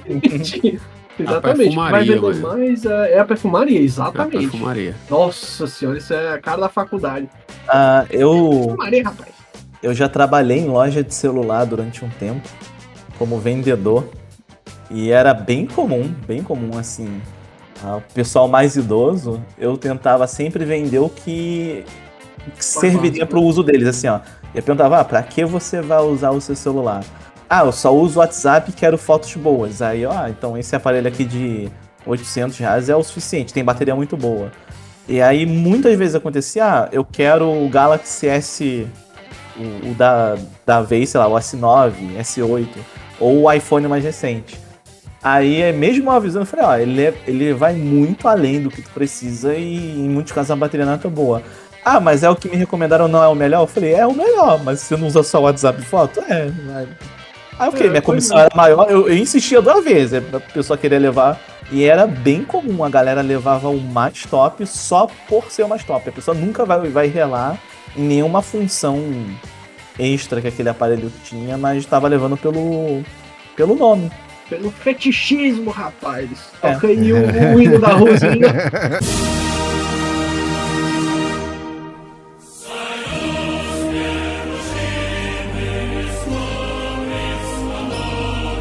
Ah, sabia? Uma coisa, uma coisa eu- já conversei, eu acho que foi com o Yoshi, mas. Eu acho que o Yoshi Simon é mais uma pessoa que tinha iPad e falava, tipo assim, a, a Apple, ela tem um, um box que tu liga na TV, acho que o é, é Apple TV, é isso? Apple Apple TV. Por que, que eles não fazem um, um dock para o iPad pra poder fazer a mesma coisa? Não, não, ainda não, meu chapa. Tá louco? Hoje em dia, hoje em dia tem essa, por isso que tem o chip M1, hoje em dia eles têm um modo desktop, mas a demorou, demorou muito pra. Mas quando tu liga, mas quando tu liga na TV, a resolução fica aquela resolução estranha Com- do iPad. Antigamente, sim, ficava com a resolução e com a proporção que ele tinha. Isso, mas, no, nos aparelhos com M1, e aí vai o iPad Air, iPad Pro, todos os que tem chip M1 pra, pra cima, eles agora eles têm o modo próprio desktop mesmo, com multitarefa e tudo. Não é igual ao do PC, mas já é uma evolução bem grande do que era É, no passado. É, é porque, tipo assim, a pessoa tem, tem um negócio, e aí ele quer ver uns streams, umas coisas, e aí ele quer ver, tipo, na TV, não no tablet, né? E aí, tipo assim, ele quer ligar o negócio na TV pra poder só ficar controlando de longe. Sei lá, parece ser útil, parece ser. Fazer isso, tá ligado? Seria bastante útil. Não é nem pra trabalho em si, é mais pra uma, uma base multimídia que serviria também disso. Aí você tocou no assunto que a gente pode voltar pros portáteis. É, exato. Ah, uma boa parte deles tem saída HDMI. Mas eu, eu, particularmente, eu não acho muito útil, porque principalmente os mais baratinhos, eles não vão rodar na resolução da televisão. E você vai ter uma experiência muito pior do que se estivesse jogando na telinha. Agora, aqueles que são um pouquinho mais potentes, tipo o Retroid Pocket 3 ou o Ayanil, é legal que você pode ligar ele na TV, e como eles têm Bluetooth, tu pode parear uns controles de Bluetooth e usar ele como se fosse um switch pra, pra emular. Você pode jogar Super Nintendo. Interessante. Aí, aí eu acho um, caso de, de uso Aí, bem cara, dá legal. até pra, pra, pra botar uns adaptadores HDMI pra, pra componente, botar no TV de tubo e jogar Super Nintendo. Sim. É, tem galera que gosta de fazer essas essas puta- essas putaria, né? É, jogar o troço na, no- no- na resolução e na, na, na forma como, como foi, foi pensado, né? Sim, o... povo, povo pedante, digo, é, purista. É, eu não sei. Eu acho que é, é mais, é mais pedantismo quando é aquele negócio é, é a única forma certa. É, não, é, é- é esse ponto que eu tô pensando mesmo. Ah, tá. Aí é foda. Eu tava vendo aqui no site da AIM, eles têm tanto os portáteis Windows, né, caríssimos, quanto os Android mais top, com o Snapdragon 800 e tanto. Eles têm uma dock, que é universal, serve para vários aparelhos deles, que ela, além de ter a saída HDMI atrás, ela tem entrada para controle de GameCube. Ô, louco. Coisa específica. Aí sim, viu? Deixa eu ver se eu consigo mandar. aqui. Coisa extremamente específica. Cara, mas, mas o pessoal da, da faz uns, uns consoles bonitos, viu? Não esses últimos, os primeiros deles, sabe? Que os, o primeiro, o Ayanel, era horrível. Uns botões assim. Mas Olha eles estão acertando demais no sugestivo. design do- dos últimos. doido. Tem- tá vindo aí o, o slide que eu tô vendo aqui. Parece um muito Vita bonito. grandão, muito Né, bom. cara, parece E o, e o aquele- Next, que é a chupinhada do Steam Deck aí. É. Também tá muito bonito. É, o pessoal fala que a, a AIM e a, e a equipe do Retroid, que eles são empresas irmãs barra parceiras. Então por isso que Ah, design é bom parecido. pra ti, cara, porque o, o, o Odin, né, lá, eu não sei, o Odin é bem parecido com os produtos da Aya e, esse último Retroid Pocket 3 usa até o mesmo tipo de analógico deles. Só muda o- a posição do D-pad. É. É, eu Não, apa- assim, aparentemente o dono da, da Retroid é o mesmo cara. Então eles devem ter troca de, hum, de projeto, de, é, de informações, até, de, até de, de hardware, na verdade. Ah, Pessoal. eu acho só, um- só um porém aí, esse socket não é de GameCube, é de controle de 64. É de 64. É, Ué, por que, que eles iam colocar isso? não faço ideia. Eu só Jogar queria- 64. Olha, Eu- É, Eu só Eu acho que dizer. O de GameCube, eu acho que é- tem é- GameCube. Eu, eu, ou eu devo estar meio louco, mas eu acho que tem o de GameCube também. É, ele, o, o, o- porque assim, o formato externo é, é parecido, só que esses três pininhos são do 64. O de GameCube ele é, ele é quase como se fosse um meio USBzado, sabe? Ah. Que doido, velho. Olha, eu É, vou dizer um negócio. Eu vou dizer, eu vou dizer, eu vou dizer um negócio pra vocês. Que sensacional ter um console que se chama Ayanel. né? Cara, é, é, macho, é muito massa, macho. Acho que português é, uma, é a língua que tem mais cacofonia de, de- de estrangeira, assim, é um absurdo. O que, que você vai? E, pior que nem ajuda se for falar, ai não. Eu tava pensando mas. É qu- Eianel. Quantas, Ah. coisas, quantas coisas que são, que são localizadas aqui que o pessoal mudam, mudam totalmente porque fica com um som estranho, né? É. Tipo, os personagens de Star Wars. Tem um personagem de Kirby também que localizaram pra português que tiveram que mudar. Cara, Eu- é porque o o. Não, foi mal, falei. não, não, eu- eu que te cortei, continua. Não é que se for falar que o nome original do personagem era K-O-O. É, e aí colocaram pra outra coisa que eu não lembro agora, mas não é mais esse nome dele em português. É É. porque o, o, o português, macho, ele é extreme fuleration o tempo inteiro, macho. É quinta série forever. É, é tipo, é tipo assim, macho, é impressionante, macho. Eu, a gente tá falando agora aqui, é nada a ver, ó, pra tu ver como é que são as coisas aqui, ó. Nada a ver. É, tu falou disso daí, mas eu, na hora eu lembrei que o Netflix colocou no catálogo o Inuyasha e eu lembrei que uma da, da protagonista lá, que o original dela, o nome é Kagome, né? Isso. É, E aqui tiveram que botar pra Agome, mano. é Porque verdade. não podia ficar o Kagome. Ah, Verdade. Caraca. É, No WoW teve isso aí, que tinha um, tem um mago lá que o nome dele é Kedgar. É, Né, ele faz- ele soa como cagar e, e, e mudaram pra Redgar, coisa assim. Ó, é eu tô vendo um vídeo aqui, ele tem suporte ao controle do GameCube, só não sei exatamente aonde encaixa. Se é na, tem portinha É, do lado também. Ah, pode ser outra dock também, né? Ou, ou essa dock tem, tem o suporte. É na dock, na dock. É, acho que o da dock é no, que tem Ah, é as lado? entradas a- atrás, na frente e tem do lado também. Que onda? Eu pensei que era outro dock. Quando- Nossa, é- eu estou. É igual o Wii, né? Tem uns, tem umas, tem uns plugs de GameCube do lado. É, do nada. Do nadão. Do nada, do nada. Do nadão. O Wii é um Eu GameCube queria- também, né? No fim das contas. Hum. Eu queria dizer aqui Eu estou revoltadíssimo nesse momento. Por quê, cara? Porque eu estou, eu estou revoltado, cara. O, eu fui refutado pelo Ari e fui pesquisar, né? Como bom gordo que sou, vou pesquisar aqui a potência do meu carro. Esta porra só vai ativar os 140 cavalos a 4.000 RPM. Eu preciso É, estar atolado pra eu chegar nessa, nessa cacete, mano. É, mas não é isso mesmo. E um Gol, um Gol 1.6 tem quase a mesma quantidade de cavalo que meu carro tem.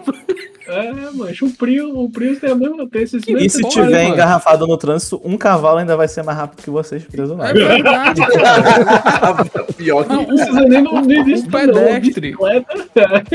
Um pedestre vai ser. Olha, eu fui enganado pela indústria automobilística a minha vida inteira. Indústria automobilística. Pra poder acabar com essa minha mágoa, vocês têm que patrocinar a gente, viu? É verdade. Caraca! Rapaz. Não, não, não. Eu quero é trem. Aqui é assim. É, trem.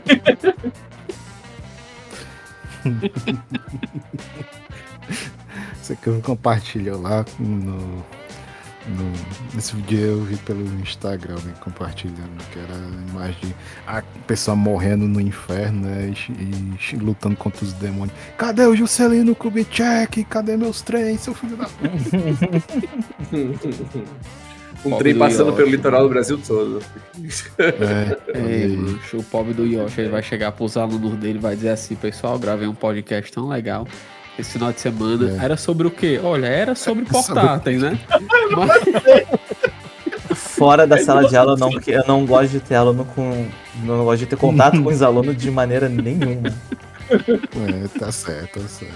Já, mas já pensou se os alunos descobrem? Professor, que diabo que era aquele podcast? É podcast pra millennials. Você Ah, entenderia? eles gostam de stalkear mais Instagram, essas coisas assim. Aí uma coisa curiosa, quando eu fiz o trabalho com podcast com eles, a mais da metade da turma não sabia o que era podcast.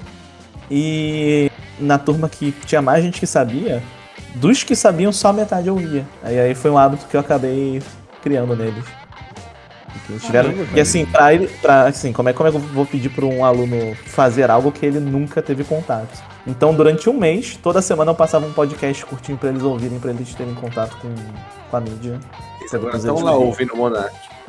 Não, não, não, não. Putz, Ah, tô brincando, velho.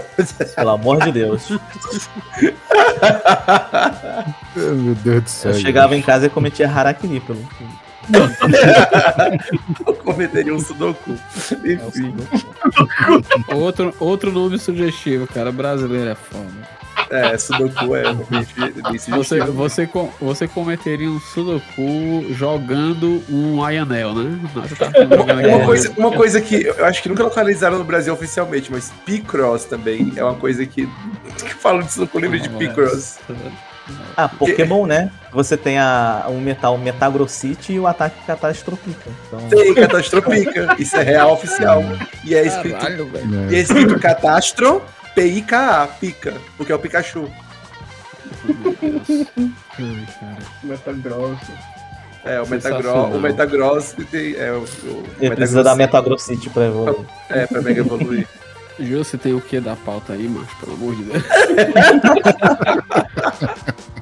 Portátil, cara. Pokémon portátil. Tá, tá faltando o quê? Eu tô esperando chegar nos finalmente pra eu poder mandar uma pergunta aqui, mano. Não, cara, eu só achei do Steam Deck eu ia perguntar por aí de jogabilidade daqueles touchpad que ele tem debaixo do, dos analógicos. Ele né? tem um Steam Deck. Um, aquele, é trackpad, né? É, O touchpad, trackpad. né? Mas al- alguém aqui tem um Steam Deck, é isso? Eu tenho. O Ari. É, estou te invejando a partir de agora. Tem uma galera comprando Steam Deck na- na- pelas internets aí por 4 mil e alguma coisa. O preço do Xbox. É pelo AliExpress, tem, É, tem. tem. site revendendo já. E pro brasileiro vale mais a pena pegar lá da China, que já é revenda, do que pegar dos Estados Unidos. Tem uma, Sim. tem uma loja BR que eu vi vendendo também, mas era, era o preço de um Xbox Series X, É basicamente. foda isso. É, que é 4 mil, 4 mil é alguma coisa. Tu acha Xbox Series X esse preço? Uhum. Assim, tu já chegou a voltando lá pro assunto do trackpad, ele faz alguma diferença grande ou basicamente ignora? Porque. Não, não, não. É, é muito bom, parece que eu tô tocando no mamilo do Gabe. Ele É a melhor melhor, descrição possível. ele é melhor do que o, o, os track, bem melhor do que os trackpad do, do, do Steam Controller, porque ele não clica, ele não dá aquele tec tec que, é durão? Uhum. ele, ele. Eu não sei o que diabo que ele faz. Eu acho que ele tem um sensor de pressão que, por exemplo, quando ele tá, quando ele tá desligado, tu aperta nele e tu não sente nada. Mas tipo, se ele estiver ligado tu- e tu dá uma apertadinha, ele dá, um, ele dá uma vibraçãozinha, aquele haptic feedbackzinho, que Sei. ele diz, oi, ficou, sabe? E Uhum. então ele, ele dá muito essa sensação de esse feedback que é, que é, que é muito bom, que ele, sei lá, te conecta mais, né, com, com, com o controle gigante. Hum. Então ele é um trackpad bem mais usável do que o, os anteriores, né? Co- Então assim, nem se compara com o touchpad de, de computador, óbvio. E ele é bem Hum. melhor do que o do Steam Controller, que é um trackpad muito bom, diga-se de passagem. Uhum. Mas Um controle muito ruim. tá louco? O quê? Sou defensor ferrenho daquele controle, cara. Eu uso até hoje. Muito bom, muito gostoso. E é perfeito também para emular a GameCube, né? Mas, de qualquer forma, o, o- o- os controles do Steam Deck são muito bons, cara. A- a- o, a- o analógico dele também é sensacional. É que eu fico. Se, é, eu, o trackpad dele, ele é melhor do que um analógico pra controlar a tela, sabe? Ângulo de câmera. Sim, sim. Bem melhor. Hum, Bem melhor. Pode crer. Eu, inclusive, praticamente só uso o, o, o trackpad para controlar a câmera. Sempre quando eu posso, né? Porque assim, tem, tem jogo que, que fica esquisito. Não, assim, às vezes a gente eu tenta. Eu, eu não tenho muito saco, às vezes, de, de, de- ficar é, firulando com, com o Steam Input para poder deixar o joguinho perfeito e tal, não sei o quê. Às vezes eu tô sem paciência, eu ah, vou nos recomendados mesmo, ver o que é que o que é que o próprio Steam escolhe pra mim, e geralmente funciona muito bem. Muito bem mesmo. Uhum. Ah, tô é vendo muito que o Steam Deck tem giroscópio, inclusive. Tem, tem, Tem. É maravilhoso, cara. Há quanto tempo você tem o Steam Deck? Eu tenho desde outubro. Eu queria só deixar um protesto aqui. Eu sou professor, eu tô batalhando pra pagar aluguel e vocês já me fizeram abrir o AliExpress. Eu já coloquei como favorito o Steam Deck, o, Ret- o Retroid novo. E aí no recomendado apareceu o Oculus Quest. Assim, ah, você pode gostar também. Tá tudo no, no, no, Vai no no pacote, favorito né? aqui. Eu Tudo tenho junto. Aproveita o frete só. Tu colocou, é, é. Tu, colocou, tu colocou isso aonde? É, No favorito aqui. Ah, Mas- mas, mas uma vez mas que colocar em no favorito, site? toda semana eu vou receber e-mail dessa merda aqui pra, pra comprar. Sim. tu colocou no favorito de qual site? No AliExpress mesmo. Que poderia estar patrocinando esse podcast, né? Com Sim. um Pode código, né? É, Me fecunda Henry Cavill, né? O Isso. código, do, o código do mais um, né? Pra você ganhar um desconto, seria Me fecunda Henry Cavill. cara já pensou o código né? mais um desconto? Olha, Olha aí. Olha aí. Mais Dá um 1% de desconto. Mais um. Pô, mas se for no Steam Deck é tipo 700 reais. Olha aí. Mas, então, é, outra coisa muito legal do Steam Deck são os menuzinhos, cara. Que, que o, o botãozinho, esse botão de que tem a reticências aí, ele tem, tem também uns plugins que, que já fizeram pro, pro, pro Steam Deck, que era. Não sei se eu já, já devo ter mencionado aqui, mas foda-se, eu vou falar de novo. Que, que é o Power Tools. E pra emular, pra emular nele é muito bom, cara. Especialmente pra, pra emular 64 ou então, tipo, console 3D mais antigo, sabe? Por quê? Uhum. Porque nesse Power Tools tu consegue desativar o, assim, o, o- o processador ele é um processador de acho que é 4 núcleos e 8 threads, né? Então dá pra Hum. tu desativar o multithread dele. Que então cada núcleo age, só usa uma thread mesmo. E dessa forma ele não divide a frequência do processador. Então, pra, pra, é é um negócio que parece até contraintuitivo tu fazer, mas, por exemplo, para emular 64, é, todo mundo sugere que tu desative o multithread inclusive, só use três núcleos, eu acho, ou é dois, eu acho que é três, três núcleos. Desse jeito, ele emula mais rápido, ele emula melhor, tipo, não tem gás, ele consegue emular um GoldenEye, inclusive, limpo, macio e, e a bateria dele dura mais, porque ele tá usando, ele tá fazendo o mesmo paralelismo. Então, Faz sentido. quando eu tava, quando eu tava terminando no Banjo Kazooie, eu jogava, tipo, eu passava de duas, três horas jogando ele de boa, sabe? Eu Deixa me eu passo per- pra essa- comprar um Steam Deck, só que eu, eu, eu quero juntar esse poder de me endividar pra se, a, é, pra se a Nintendo anunciar um sucessor do Switch, que aí, aí não vai ter como. Nossa, Ah, mas eu acho que os seus do Switch deve demorar ainda pra sair. A Nintendo Eu acho que não vai demorar tanto, não. O E assim- anúncio é, é- é no mínimo esse ano. é, Deve Sim. acontecer. Eu acho, né? Então, Achismo. Mas tu acha que se eu comprar um Steam Deck hoje, eu vou terminar de pagar até lançar o Switch? É, Não. mas saiu quando saiu, sei lá, o Switch Cube, né? É. Sei lá. O terceiro Switch. Switch U. Pô, mas imagina, um, Switch U, pelo amor de Deus. um próximo Switch. Um... Pô, uma coisa que eu sinto falta no Switch é ter o, o triggerzinho do R2 pra jogo de Analógico, corrida. né? Eu, eu sinto muita falta disso. O Switch É. mantendo a tela de OLED, ele tendo um processador melhorzinho da Nvidia e botando essas tecnologias tipo DLSS, meu Deus, vai ficar um aparelho Vai ficar maravilha. muito- Vai, vai ficar quase um Steam Deck ali. É, Deixa eu aproveitar e fazer aqui uma, uma das perguntas que eu queria fazer antes de terminar o episódio. É, vocês acham que hoje, né, é, e falando de, por exemplo, levando em consideração o Steam Deck, levando em consideração o Nintendo Switch e pegando aqui que os portáteis, tipo Retroid, que eu vou posso estar falando uma, uma besteira, seria um pouco mais direcionado para jogos retrô. Então, nesses consoles portáteis atuais, vocês acham que, pro que está sendo produzido hoje em dia, em games, o D-pad, ele é descartável ou ele ainda tem a sua função? Eu pergunto isso porque jogando em consoles ou jogando no PC com controle, Cara, eu praticamente não lembro de um jogo recente que eu tenha usado de pad que não seja para funções básicas que um botão faria. Tipo assim, eu não uso de pad para poder controlar um personagem no jogo. Eu uso o, o analog stick, né? Eu tô assim também. né? Cara, eu acho que vale, mas é específico. Pra jogo de luta é indispensável. Eu ia comentar É. isso. E pra algum. Eu, particularmente, quando tem um jogo tipo um Dead Cells da vida e tal, eu vou no D-pad, eu não vou no analógico, não. Eu acho mais preciso pra eu virar tempo ágil Sim. naquilo ali. Porque Sim, eu, eu jogo 2D com estilo retrô, tipo Shovel Knight. Eu, eu não consigo, Isso. não consigo me virar com, com o control stick como eu consigo com o D-pad, sabe? tão, assim, ó, tão é importante, principalmente pra jogo em 2D, e o diferencial que faz muita gente comprar os aparelhos da Ambernick é aquilo que eu falei do D-pad dele ser, em geral, excelente. Porque o console que eu mais uso hoje é o PC e o Switch. E os dois, o, o analógico. O, o Switch nem tem D-pad, né? Então a- você acostuma, você consegue jogar jogo 2D no D-pad.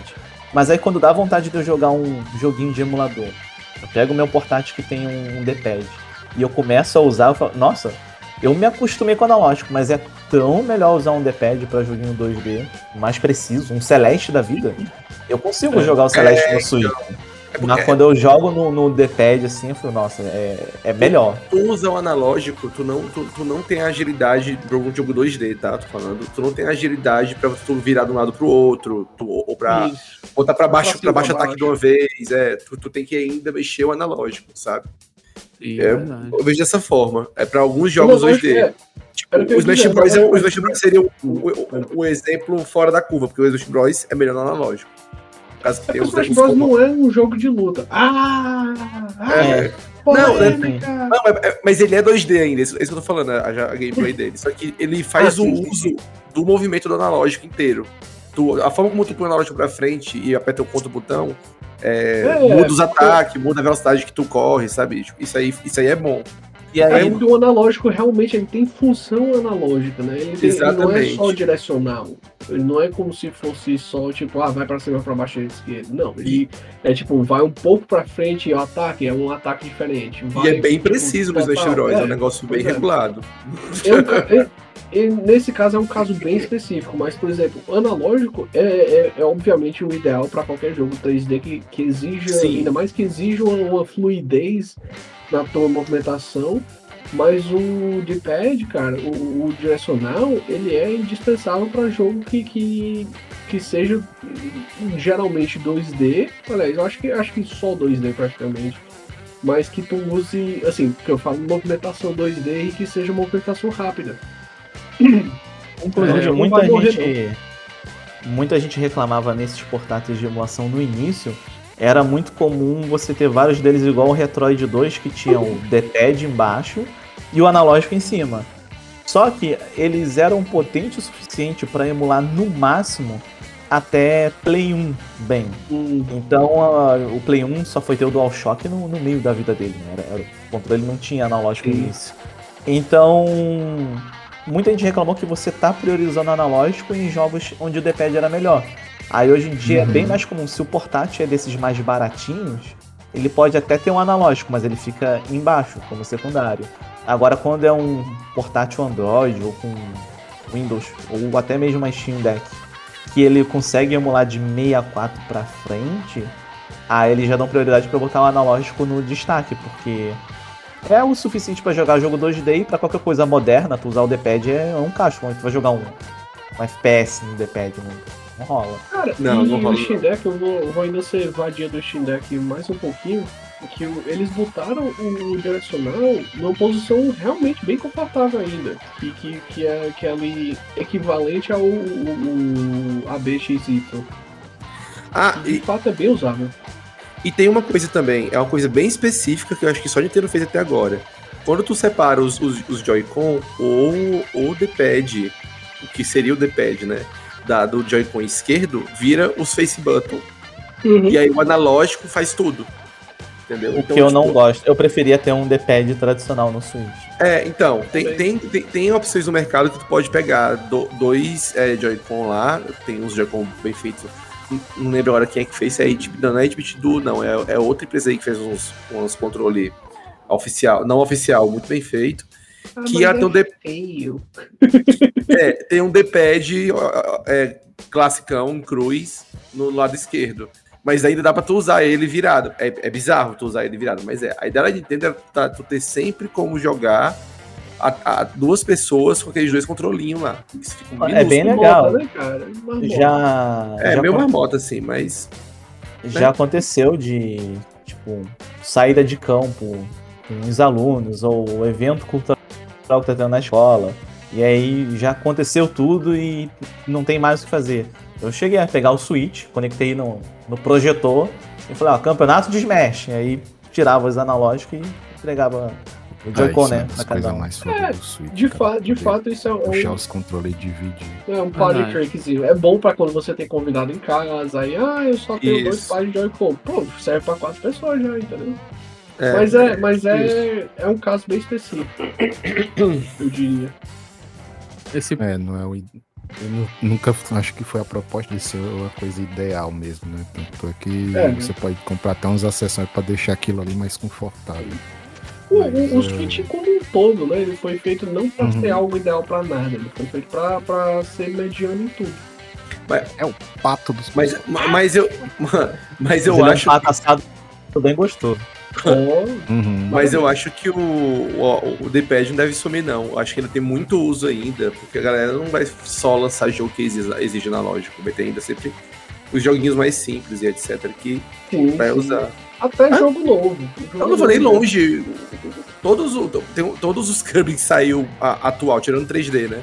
Que é todo 3D. Todos os Kirby que saíram, os últimos que saíram, tudo é D-pad. Dá pra usar analógico? Dá, mas sei lá, eu acho muito É mais intuitivo e ágil você usar um D-pad.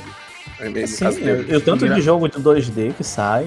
Sim, Ah, pega, tá- saiu recentemente Tartarugas Ninja, saiu Street of Rage 4. Tudo isso funciona bem melhor no D-pad. Dá pra jogar engraçado. analógico.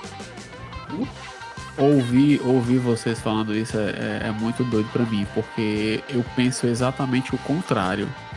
do meu uso, eu prefiro jogar, tipo assim, 100% das vezes eu prefiro usar o analógico do que o D-pad em qualquer situação de jogo 2D. É engraçado, chega a ser até um incômodo pra mim às vezes, tá entendendo? Se o jogo me limita ao uso só do D-pad. Seja Nossa. ele novo, antigo, é, é interessante isso daí. É, olhando aqui o, o layout, eu acho que no, no sentido de, de velocidade de atuação de comando, com certeza o D-pad ele tem, ele tem uma vantagem, porque você pula a meia lua, né? Você, você sai do, do, do lateral direto para baixo e, e tchau. É um comando, né? No, no analógico você tem que fazer aquele movimento do, do dedo até você chegar lá. Mas eu acho que eu já me acostumei tanto, cara, a jogar sempre no analógico que realmente quando se eu tiver de usar o D-pad, eu já, já me incomodo, assim, em algum, Ah, em algum nível. Eu ia Essa- implicar com você e falar, você tem todo o direito de estar errado. Mas, é, mas aí eu, eu lembro que a geração do pessoal que são os meus alunos, eles já transcenderam, não é nem mais de D-pad nem analógica, é tela de toque. Os caras estão jogando é um bagulho bizarro. 3D, mundo aberto, Eu acho- Genshin, e fazendo movimento de garra ali, segurando a tela. E eu fico, Nossa. Cara, eu É. acho horrível isso. Eu acho que, tipo assim, eles não querem gastar Entendi. dinheiro com algo que eles não têm, não, não, não, tem, não, se importam tanto. Mas se alguma hora eles jogarem aquilo ali com outra coisa, sei lá, com analógico, com controlezinho, eles vão achar melhor. Sim. Cara, eu, sabe o que eu que acho que é meio que isso, cara, minha, Nossa, minha cabeça. olha aí, ó. Mais um gancho pra eu desviar a conversa. Eu comprei um teclado mecânico pra minha mulher.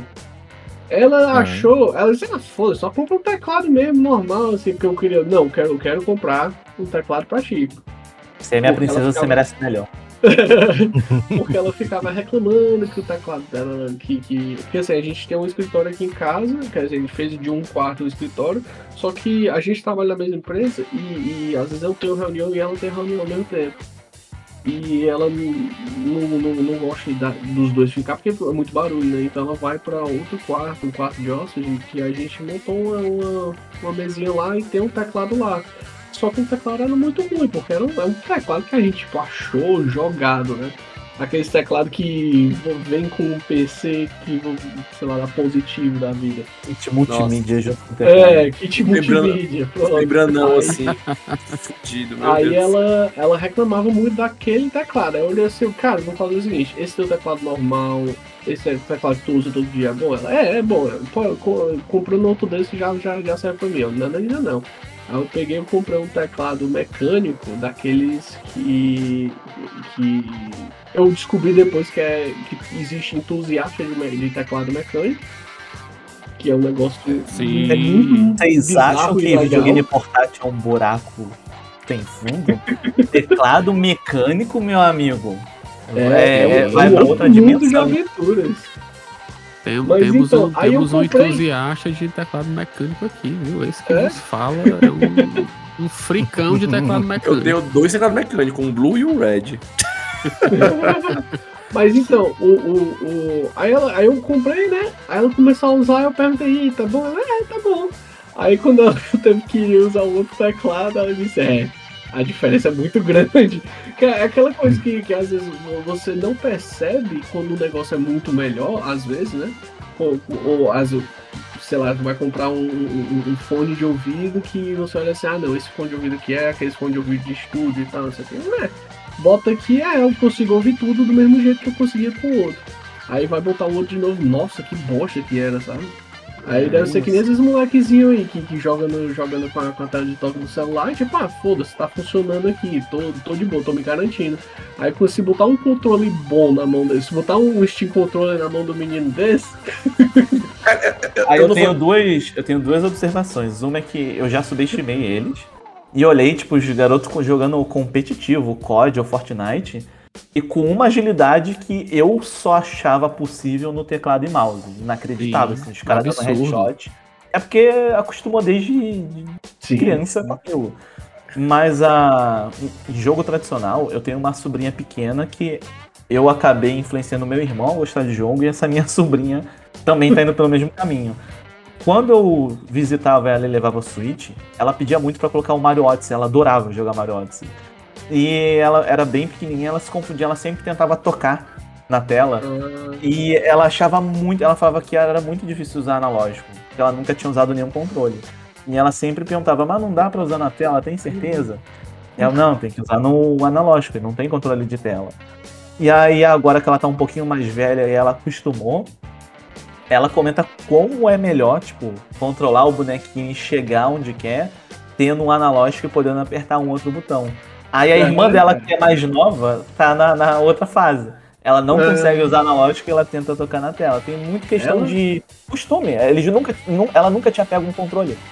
É, cara, Total. uma hora, uma hora Eu ela vai crescer e vai ver a verdade a- aí, a verdade dos controles. Eu não vou, eu não vou nem muito longe, não. se a Nintendo vai fazer essa transição. Tomara sabe? que não, cara. Espero que não. Eu acho, eu acho que isso é uma. Assim, eu sinceramente eu me preocupo com, com o uso de tela de toque para uso extensivo de tela de toque como controle, porque eu tenho, te- eu tenho tendinite, né? Então eu já não. Eu tenho que. Muita coisa eu pago caro no indivíduo para poder ser ergonômico. Tipo mouse, teclado, controle. Então, quando, quando se eu uso. Se eu usar um controle que já é ruim, porque eu tenho uma mão muito grande, se eu usar um controle pequeno, minha mão já começa a inchar, né? Então, é, eu já tentei jogar coisa no celular fa- faz tempo. Eu já, já tinha tendinite na época. E era horrível, cara. Tinha hora que meu, meu, meu dedo travava e eu não conseguia mais jogar. E eu, é, acabou, né? E é bom, viu? Eu, eu lembro de sair de jogando o Game Boy Advance lá no celularzinho pequeno e ficar com os dedão tudo dolorido assim. de- É, Pois é, cara. Aí criança fazendo isso já desde pequeno, vai foder os punhos das crianças. Não, Uhum. tipo assim, Bursite. o meu, o, o meu sobrinho, o meu sobrinho mais velho, ele, ele joga jogo no celular, só que ou, ou mexe no celular alguma coisa, só que ele não tenta jogar no celular como um controle, porque ele já ele, ele desde pequeno Já a, começou acostumado com coisa boa, né? um controlezinho, não, e era aqueles aqueles é, emuladorzinho bem bem baratinho que você liga na TV, vem com de Mega Drive. E a Sim. criança se viciou em tá Sonic. ligado. Até a minha irmã falava assim, ah, meu- muito antigamente minha irmã falava, ah, ah, eu quero saber se o, se o meu filho vai ser maluco igual, igual tu quando era criança. Aí daí o menino viciado em Sonic. Igualzinho. É, e aí ele, tipo, ele só joga com controle. Ele, ele disse que, eu já comentei com ele, ele disse que tentou jogar. Ele, ah, não, tio, é, é horrível. Aí, ó. Jogar. Aí, ó. Criança. Não, Isso é celular. muito bom. Faça que nem o sobrinho da Cheta, joga com controle. Ele é tipo o Buda do, do videogame, ele foi iluminado já. É. Aí quando eu, quando eu vou pra visitar meus pais, que eu levo o Switch, aí ele fica jogando mesma coisa, Mario Odyssey direto, fica querendo, mudando pro Sonic Mania, que eu comprei no Switch só por causa dele. O. o, o é, o- os- Só por causa dele. Foi, pior que sim. Repete até então. você acreditar. Eu já tinha, eu já tinha platinado o, o, o jogo no, no PC. Então, tipo assim. Aí eu tava em promoção, e aí e era, tipo, ia fazer tempo que eu não ia na casa dos meus pais, tipo, fazia anos, né, por causa da pandemia. Aí eu, não, eu vou lá, eu vou botar esse Sonic Mania aqui só pra, tipo, um presente, entre aspas, né, pra ele. E aí ele gostou.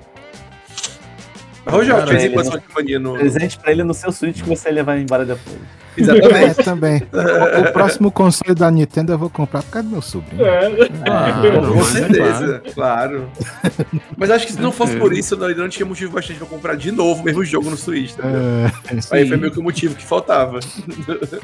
Não, É, não não basta saquei, você ter o, não basta você ter o jogo uma vez, você tem que ter ele em todos os Isso. consoles que você compra e você tem que reclamar porque ele está saindo pro, pro console atual. Porque você fala assim, não, é, em vez de estar fazendo jogo novo, tá é, botando de novo esse jogo aqui, mas você vai lá e compra de novo. Claro. É porque, Só Alô, Sonic, pra galera ter, só pra Sky, ter. é porque Sonic bom, Sonic bom não é uma coisa de todo dia que sai. aí Claro. é Eu é espero que com- Eu espero que com esse Frontiers mude, porque foi o que vendeu mais dos, dos 3D. O Hollow Knight eu ganhei de presente na Steam, zerei, aí saiu um monte de update de graça, e aí o que que eu deveria fazer? Abrir o computador e voltar a jogar. Aí eu comprei ele de novo no Switch pra poder jogar em qualquer lugar. Eu, eu tinha começado no PC, aí eu pa- parei, não sei porquê. E aí, quando eu fui, quando eu tava no Switch muito barato, o Hollow Knight, pronto, eu vou jogar aqui. Aí eu joguei até o fim. Pessoal, é, me metendo aqui no, no, no ofício do host, né? Eu vou. Vamos pro Eu vou. encerramento, Não, né, é, antes, assim, antes da gente ir pro encerramento, eu quero fazer só uma última Hum. pergunta pra vocês relacionado a portáteis. E aí depois o Jussi se encaminha pro, pros finalmente aí da, da conclusão que ele vai querer fazer. É, perguntar pra vocês o seguinte. O Ari, há pouco, tava falando do. de como você tinha que desabilitar alguns núcleos lá do. do, do- qual era, cara? Do, Do Steam Deck. do Steam Deck para poder rodar o Nintendo 64, né? No caso, o, o 064, é, de forma perfeita, né? Sem engasgo e tal, tudo mais lá. Vocês acham que. É, assim, né, vocês acham que. O que é que vocês acham, cara, de da questão de que a gente tá em 2023, né? E a gente tá emulando jogos em dispositivos de tecnologia atual, moderna, que já avançaram, sei lá, bicho, milhões de, de anos-luz à frente do que se tinha lá atrás. E ainda assim, cara, você tem engasgos em, em alguns emuladores, alguns aparelhos assim, modernos, recentes, com hardware não mega foda, às vezes não consegue rodar um jogo de, sei lá, cara, de PS1. E eu pergunto isso porque recentemente eu vi um. Tava vendo um vídeo de um, cara que ele tava. Não vou me recordar agora, depois eu, eu pesquiso aqui pra colocar no- no- na descrição. E ele tava fa- fazendo um review é, de um aparelho desse, tipo assim, tipo um, um boxezinho assim, portátil, em que ele era mais caro do que todos os outros é, aparelhos de emulação portáteis que exigia, que existia no mercado, porque ele não emulava. Ele tinha uma série de chips que eram de hardware, né, que era usado na época. FPGA. né, pronto. FPGA. E FPGA que ainda é por emulação, só que é uma emulação diferente. E que por conta disso era perfeito você você colocar aqueles jogos lá dentro, porque ele não rodava dentro de um sistema, não era um sistema emulando alguma coisa. Era o próprio hardware que tava imitando. Exato. Uhum. Por, por que que isso, cara, que a gente avançou toda a tecnologia, por que que isso não tem na emulação? Então, é o, é o seguinte. Pode dizer primeiro. Eu- Porque, é, primeiro de tudo, FPGA sempre vai ser mais rápido que emulação por software, porque ele, ele faz as ligações do hardware lá na programação quando você está programando FPGA. Então já é como se fosse fazendo o caminho das pedras ali já na, na compilação, digamos assim. Então é uma coisa que sempre vai ser muito mais rápida, porque é uma conexão que não tem camadas, né? As, as camadas, a camada é mínima né, no FPGA. Porque é só aquela parte ali do, do, do- da definição do hardware, né? nem mais assembly. Então ele, ele vai por natureza ser mais rápido. Não tem, não tem, é, não tem nem como, como, como discutir sobre isso. Mas F, é, é, é, emulação por FPGA, hoje em dia, eu não acho que tenha emulação de Nintendo 64 ou então de qualquer console que tenha 3D em FPGA. Assim, isso aí eu posso. Eu, eu realmente não pesquisei, então não sei. Mas tem, tem o que tem de emulação aí pra, é, em FPGA é o que? É, é Mega Drive, é SNES, é. Game Boy, né?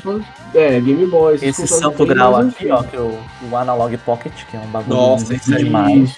Isso é Que muito é, legal, que é um- um- Caro pra uma parada que usa FPGA de uma forma linda. E ele. E, mas assim, mas. E outra, outra questão também, cara, é que emulação ela não é feita pelo fabricante do, do, do rádio, né? Então é- ela é, um, ela é um processo. Exatamente. Ele é um processo que, que, de novo, por natureza nunca vai ser perfeito, porque, primeiro, não é feito pelo, pelo fabricante, e segundo, mesmo que fosse feito pelo fabricante, a Nintendo tá aí, cagando o pau no, nos O emuladores emulador do dela. 64, o emulador de 64D, eles é pior do que o que tem pra PC. Sim, É, sim, mas- E, é, e mas- outra, e outra questão é que é um processo de engenharia reversa. Então, engenharia reversa é um negócio. É que nem você tentar traduzir textos antigos, sabe? É um negócio que sempre vai rolar uma, uma- uma- Sempre vai ter um defeito. E vai ter coisa também que muita gente descobre que era falha de hardware, que a galera fazia gambiarra para poder para poder compensar e quando tá lá olhando no sol, tentando emular o rádio, a galera não percebe, né? Então, é, engenharia reversa é um nomezinho bonito e tal, e simplifica muita coisa, mas é um processo complicadíssimo, cara. É tipo tu olhar, tu olhar um bolo e tentar descobrir a receita só olhando pro bolo. É, o que eu ia comentar sobre é que depende muito do hardware e depende muito do, do grau de maturidade do emulador e depende do qual hardware está tentando emular. Porque, por exemplo, a gente tem emulador de PlayStation 1. Você tem emuladores de PlayStation 1 que tem uma acurácia menor e são muito leves. Qualquer celular baratinho vai emular quase que perfeita a experiência do que era no Play 1. Muito, muito próximo do que era original. E você tem emuladores mais pesados como o DuckStation, você pode ativar uns filtros que ele até corrige os problemas que tinha no PlayStation original, tipo a textura tremendo, que é muito É, a comum em jogo textura dando PS. combustão lá. verdade. Você pode no, isso. é, no É, DuckStation você é louco. é, é, você precisa de um hardware poderoso, mas assim, os portáteis baratinhos, é, ba- baratinho que eu digo tipo para americano, mas o Retroid Pocket 3 Plus, ele já consegue emular não só perfeitamente, mas até com melhoria o Super Nintendo, o Game Boy Advance, ele corrige os problemas de áudio que o Game Boy Advance tinha, o Nintendo 64, mas tem alguns hardwares que na sua natureza eles eram muito diferentes e são mais complicados de emular. O 64 é um emulador que, por exemplo, ele é da geração anterior do GameCube. Você com um hardware potente, você consegue emular às vezes o GameCube melhor do que o 64. Sim, o 64 era uma Sim. coisa meio chata Porque, o, porque o, o GameCube era um hardware mais conciso e o emulador dele é mais maduro. Então, pô, no meu notebook eu consigo emular o GameCube em 4K e o 64 tem jogo que se eu colocar em 4K ele não emula tão bem. É, E tem- também que o, o, o foi mal cortar, mas é porque também o hardware do GameCube ele, ele, ele, ele seguia um certo padrão que o 64 não seguia, Isso. Ele, E ele aí eu ia dar o exemplo, eu ia dar o exemplo extremo oposto, o Sega Saturn. Nossa. Nada emula exatamente perfeito porque ele era em sua concepção ele é um hardware bem cagado, com ótimos jogos. Então o hardware original já ninguém sabia programar direito, quase ninguém. Um emulador pra ele, ele é muito pesado e ele tá muito longe do grau de maturidade dos outros, porque eh, se o original era difícil de programar, a engenharia reversa dele é O, o- pesadelo. o diferencial do Sega, Sat- do Sega Saturn na época dele era 2D. Só que na época do Sega Saturn, que era o Play 1, 64, a galera tava pirando na, na desgraça do 3D. Tudo tinha que ser 3D, 3D, polígono. Por mais ficasse feia, 3D, foda-se, vende, tá ligado? E vendia mesmo. E tipo assim, isso fudeu com, com, com, com o videogame, sabe? É. Ele, ele, as versões de console de jogos de luta 2D da época, tipo The King of Fighters, é, uma- os Marvel vs Capcom, aquele, D- aquele Dungeons and Dragons que é briga de rua e tal, tudo é a versão de console melhor era no, no Marvel vs Capcom, acho que não saiu pra ele não, saiu os anteriores, outros versos, né? Era a versão de Saturno, era a versão superior. O Mega Man 8 no Saturno é mais bonito. E tem até extra. É, é um absurdo. E outro negócio também é que se tu olhar, por exemplo, um emulador, um- na, verdade, o, o emulador que é um. É, o- é, eu sou né, que é o MAME. Que é, Uhum.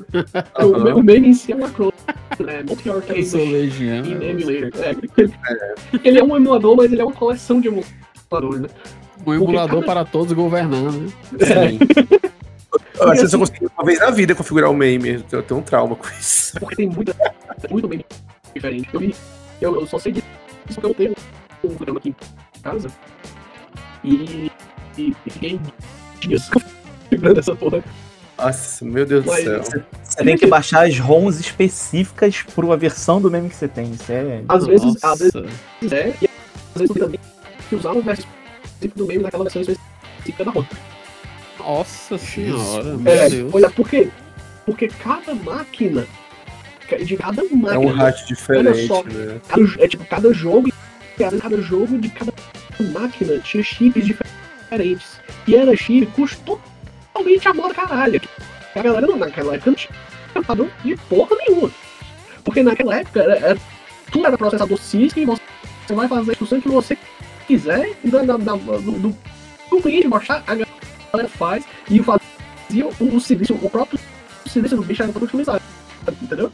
Então era porta lógica diferente, era coisa que não seguia padrão de porra nenhuma, tipo, não era um computador. Ele não é um arcade de antigamente não era um computador, ele era um, um amontoado de chip com a forma de solda também. Eu, eu, via, eu via também, às vezes, um documentário, a galera fazendo, não, a gente pegava o chip de tal máquina, botava aqui, fazia um jump de um de um pino desse, desse chip para outro Meu chip pra Deus. poder fazer uma gambiarra. Era tudo gambiarra, cara. Ele era, ele era uma, uma calculadora financeira que rodava jogos ali, né? Era, era um calculador financeiro misturada com, com, com um sensor de temperatura, com, com outro negócio, com Detalhe- um de, de, de, de fogão.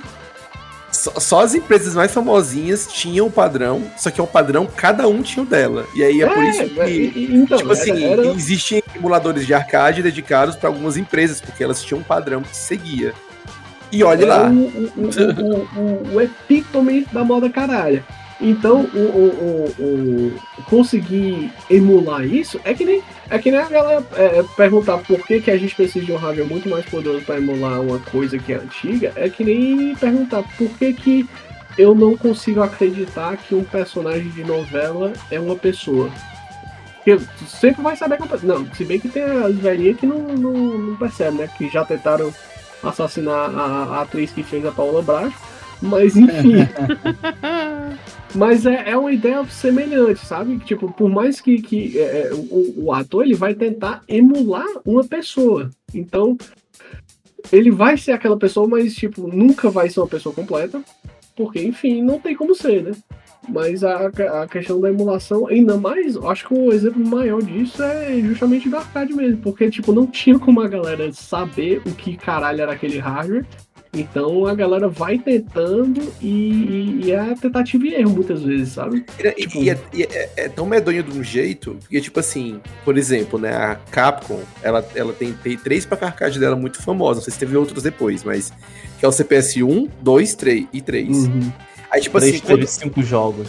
é, o 3 teve uns 5, 6 jogos, e tipo assim, quando, quando o 3 tava rolando, tava ainda saindo o jogo pro CPS 2, porque foda-se, era mais barato fazer, tá ligado? E não saía de, tipo... E tinha aquele padrão, abre aspas, se tu for atrás de emulador, cada uma tem seu próprio emulador. É, e sem falar que, que, que quando a galera for tentar, for tentar emular, eles não têm o projeto do, do, do, do hardware, né? Então eles isso. não tem como saber o que tá no hardware para poder tentar ao menos simular aquilo. Então, então é, é, é bem complicado. É É por, por isso que eu acho. Aí daria um papo de um outro podcast ainda maior. Sim. E emulação e é, preservação de, de memória Sim. e tal. Sim, Com absolutamente certeza, sim. Absolutamente. É, mas, e, e é por isso que hoje em dia, por isso que o Switch também é muito mais fácil de emular, por quê? Porque o Switch é feito numa plataforma que é uma família já estabelecida, que é o ARM. Sabe? Sim. O, O Switch é um tablet. É um- É, é um- é um tablet Android. tanto que lá fora saiu o Tegra. Lá na China, que ele tem um processador do Switch com Android. É, o, o, o- o Switch, cara, o Switch foi, foi uma ser vergonha da Nintendo com a Nvidia. A Nvidia não conseguiu vender nada com, com, com, com o Shield lá, com o Tegra. Aí a Nintendo chegou assim, ei, mas tá com essa ruma de chip aí parado, vamos vender? Vamos. Aí pronto, eles Ah, como é que vocês vão fazer isso? ali. Mario e Pokémon, a Nvidia. É. Ok. Ótimo argumento. Então vai né? imprimir dinheiro. E de fato imprimiu dinheiro. Mas é, mas é fácil. a- As coisas que são mais fáceis de emular, assim, ainda é difícil emular, tipo, sei lá, PS4. É, mas é mais porque. por causa do próprio sistema operacional, que eles, que, que eles fazem. Que as empresas já hoje em dia fazem software de pirataria e papapá e pipipi. Não que emulação seja pirataria, não é. Mas, mas isso não impede a empresa de tentar impedir, né? E outra, E eu, eu eu, direi. tenho, eu tenho a impressão que quando for pra emular, quando sair os emuladores estáveis e tiver hardware que rode isso de boa, né? Porque ainda são pesados. De Play 3 360, por exemplo, eu acho que nesse caso em específico, nesse, não caso específico, de- de- dessa geração pra cima, eu acho que eles só vão tentar emular alguns jogos perfeitamente, o resto se foda, porque isso é uma PC também. É, Eu acho que eles não vão tentar emular, né? É, vai ser mais tipo um esquema tipo VM, eu acho. É, É. tipo uns, uns exclusivos, saca? É que Uhum. o Play 3, com aquele esquema do chipcell, ele era muito alienígena pro, Sim. pra maneira. E o Steam Deck roda, hein? Que é incrível. Bem Olha, o que, eu, o, que eu adoro, o que eu adoro aqui, cara, eu, eu adoro gravar esse podcast, cara, porque ele é muito bom. Se eu fosse fazer cortes desse, de todos os episódios, dava pra, dava pra preencher assim um canal assim, com um bocado de Pior assunto. que é que a mesmo, gente cara. fala. A gente tá aqui há duas horas, a gente já entrou em tanta coisa. Mas é muito bom, cara. Isso aqui é que é divertido. Gravar podcast é muito divertido. Dito isso, Jussimon, por favor, faça os encaminhamentos. A gente fica quase duas horas aqui de episódio. Esse que vos fala que edita sofre muito pra editar episódios grandes. Por favor, cara. Pois é, gente, vamos encerrando aqui o episódio por aqui. É, você pode encontrar a gente na, nas redes sociais através de to, da arroba, arroba mais um pod no Twitter, no Instagram e também na Twitch. É, vamos ficando por aqui, agradecendo aqui a presença no- novamente aí do, do Yoshi ter participado aí do programa, trazendo aí a expertise dele sobre os consoles e eu acho que como o papo tá rendendo muito, acho que no próximo episódio sobre emulação também acho que é interessante chamar ele, né? Tem que discutir aqui mais um pouquinho sobre isso. E é isso, queridos ouvintes, agradecer por vocês terem ouvido até aqui e até mais. Oi. Se alguém quiser se se despedir aí. se sim, despedir. sim, Ah, sim. Vamos, vamos, ah, vamos despedir. já ia me esquecendo de uma coisa, cara. Eu acho que você quer deixar algum contato, alguma coisa Isso, assim para o pessoal te seguir. Se não quiser, não precisa também não. Tem um canal do YouTube lá que tá meio abandonado, que é o Thiago Yoshi, mas eu pretendo, assim que tiver mais tempo livre, voltar a postar coisas, porque eu me divirto editando, apesar de ser meio estressante. E o Instagram, que é arroba Atarip, que é pirata ao contrário. Quer. Olha aí. Sugestivo. É, é, você, você está no meio de pares. Todo mundo aqui é amigo do Skid Row. Vamos ficando por aqui e até mais. Falou! Aê, Valeu! valeu, Até o próximo episódio. Até mais. E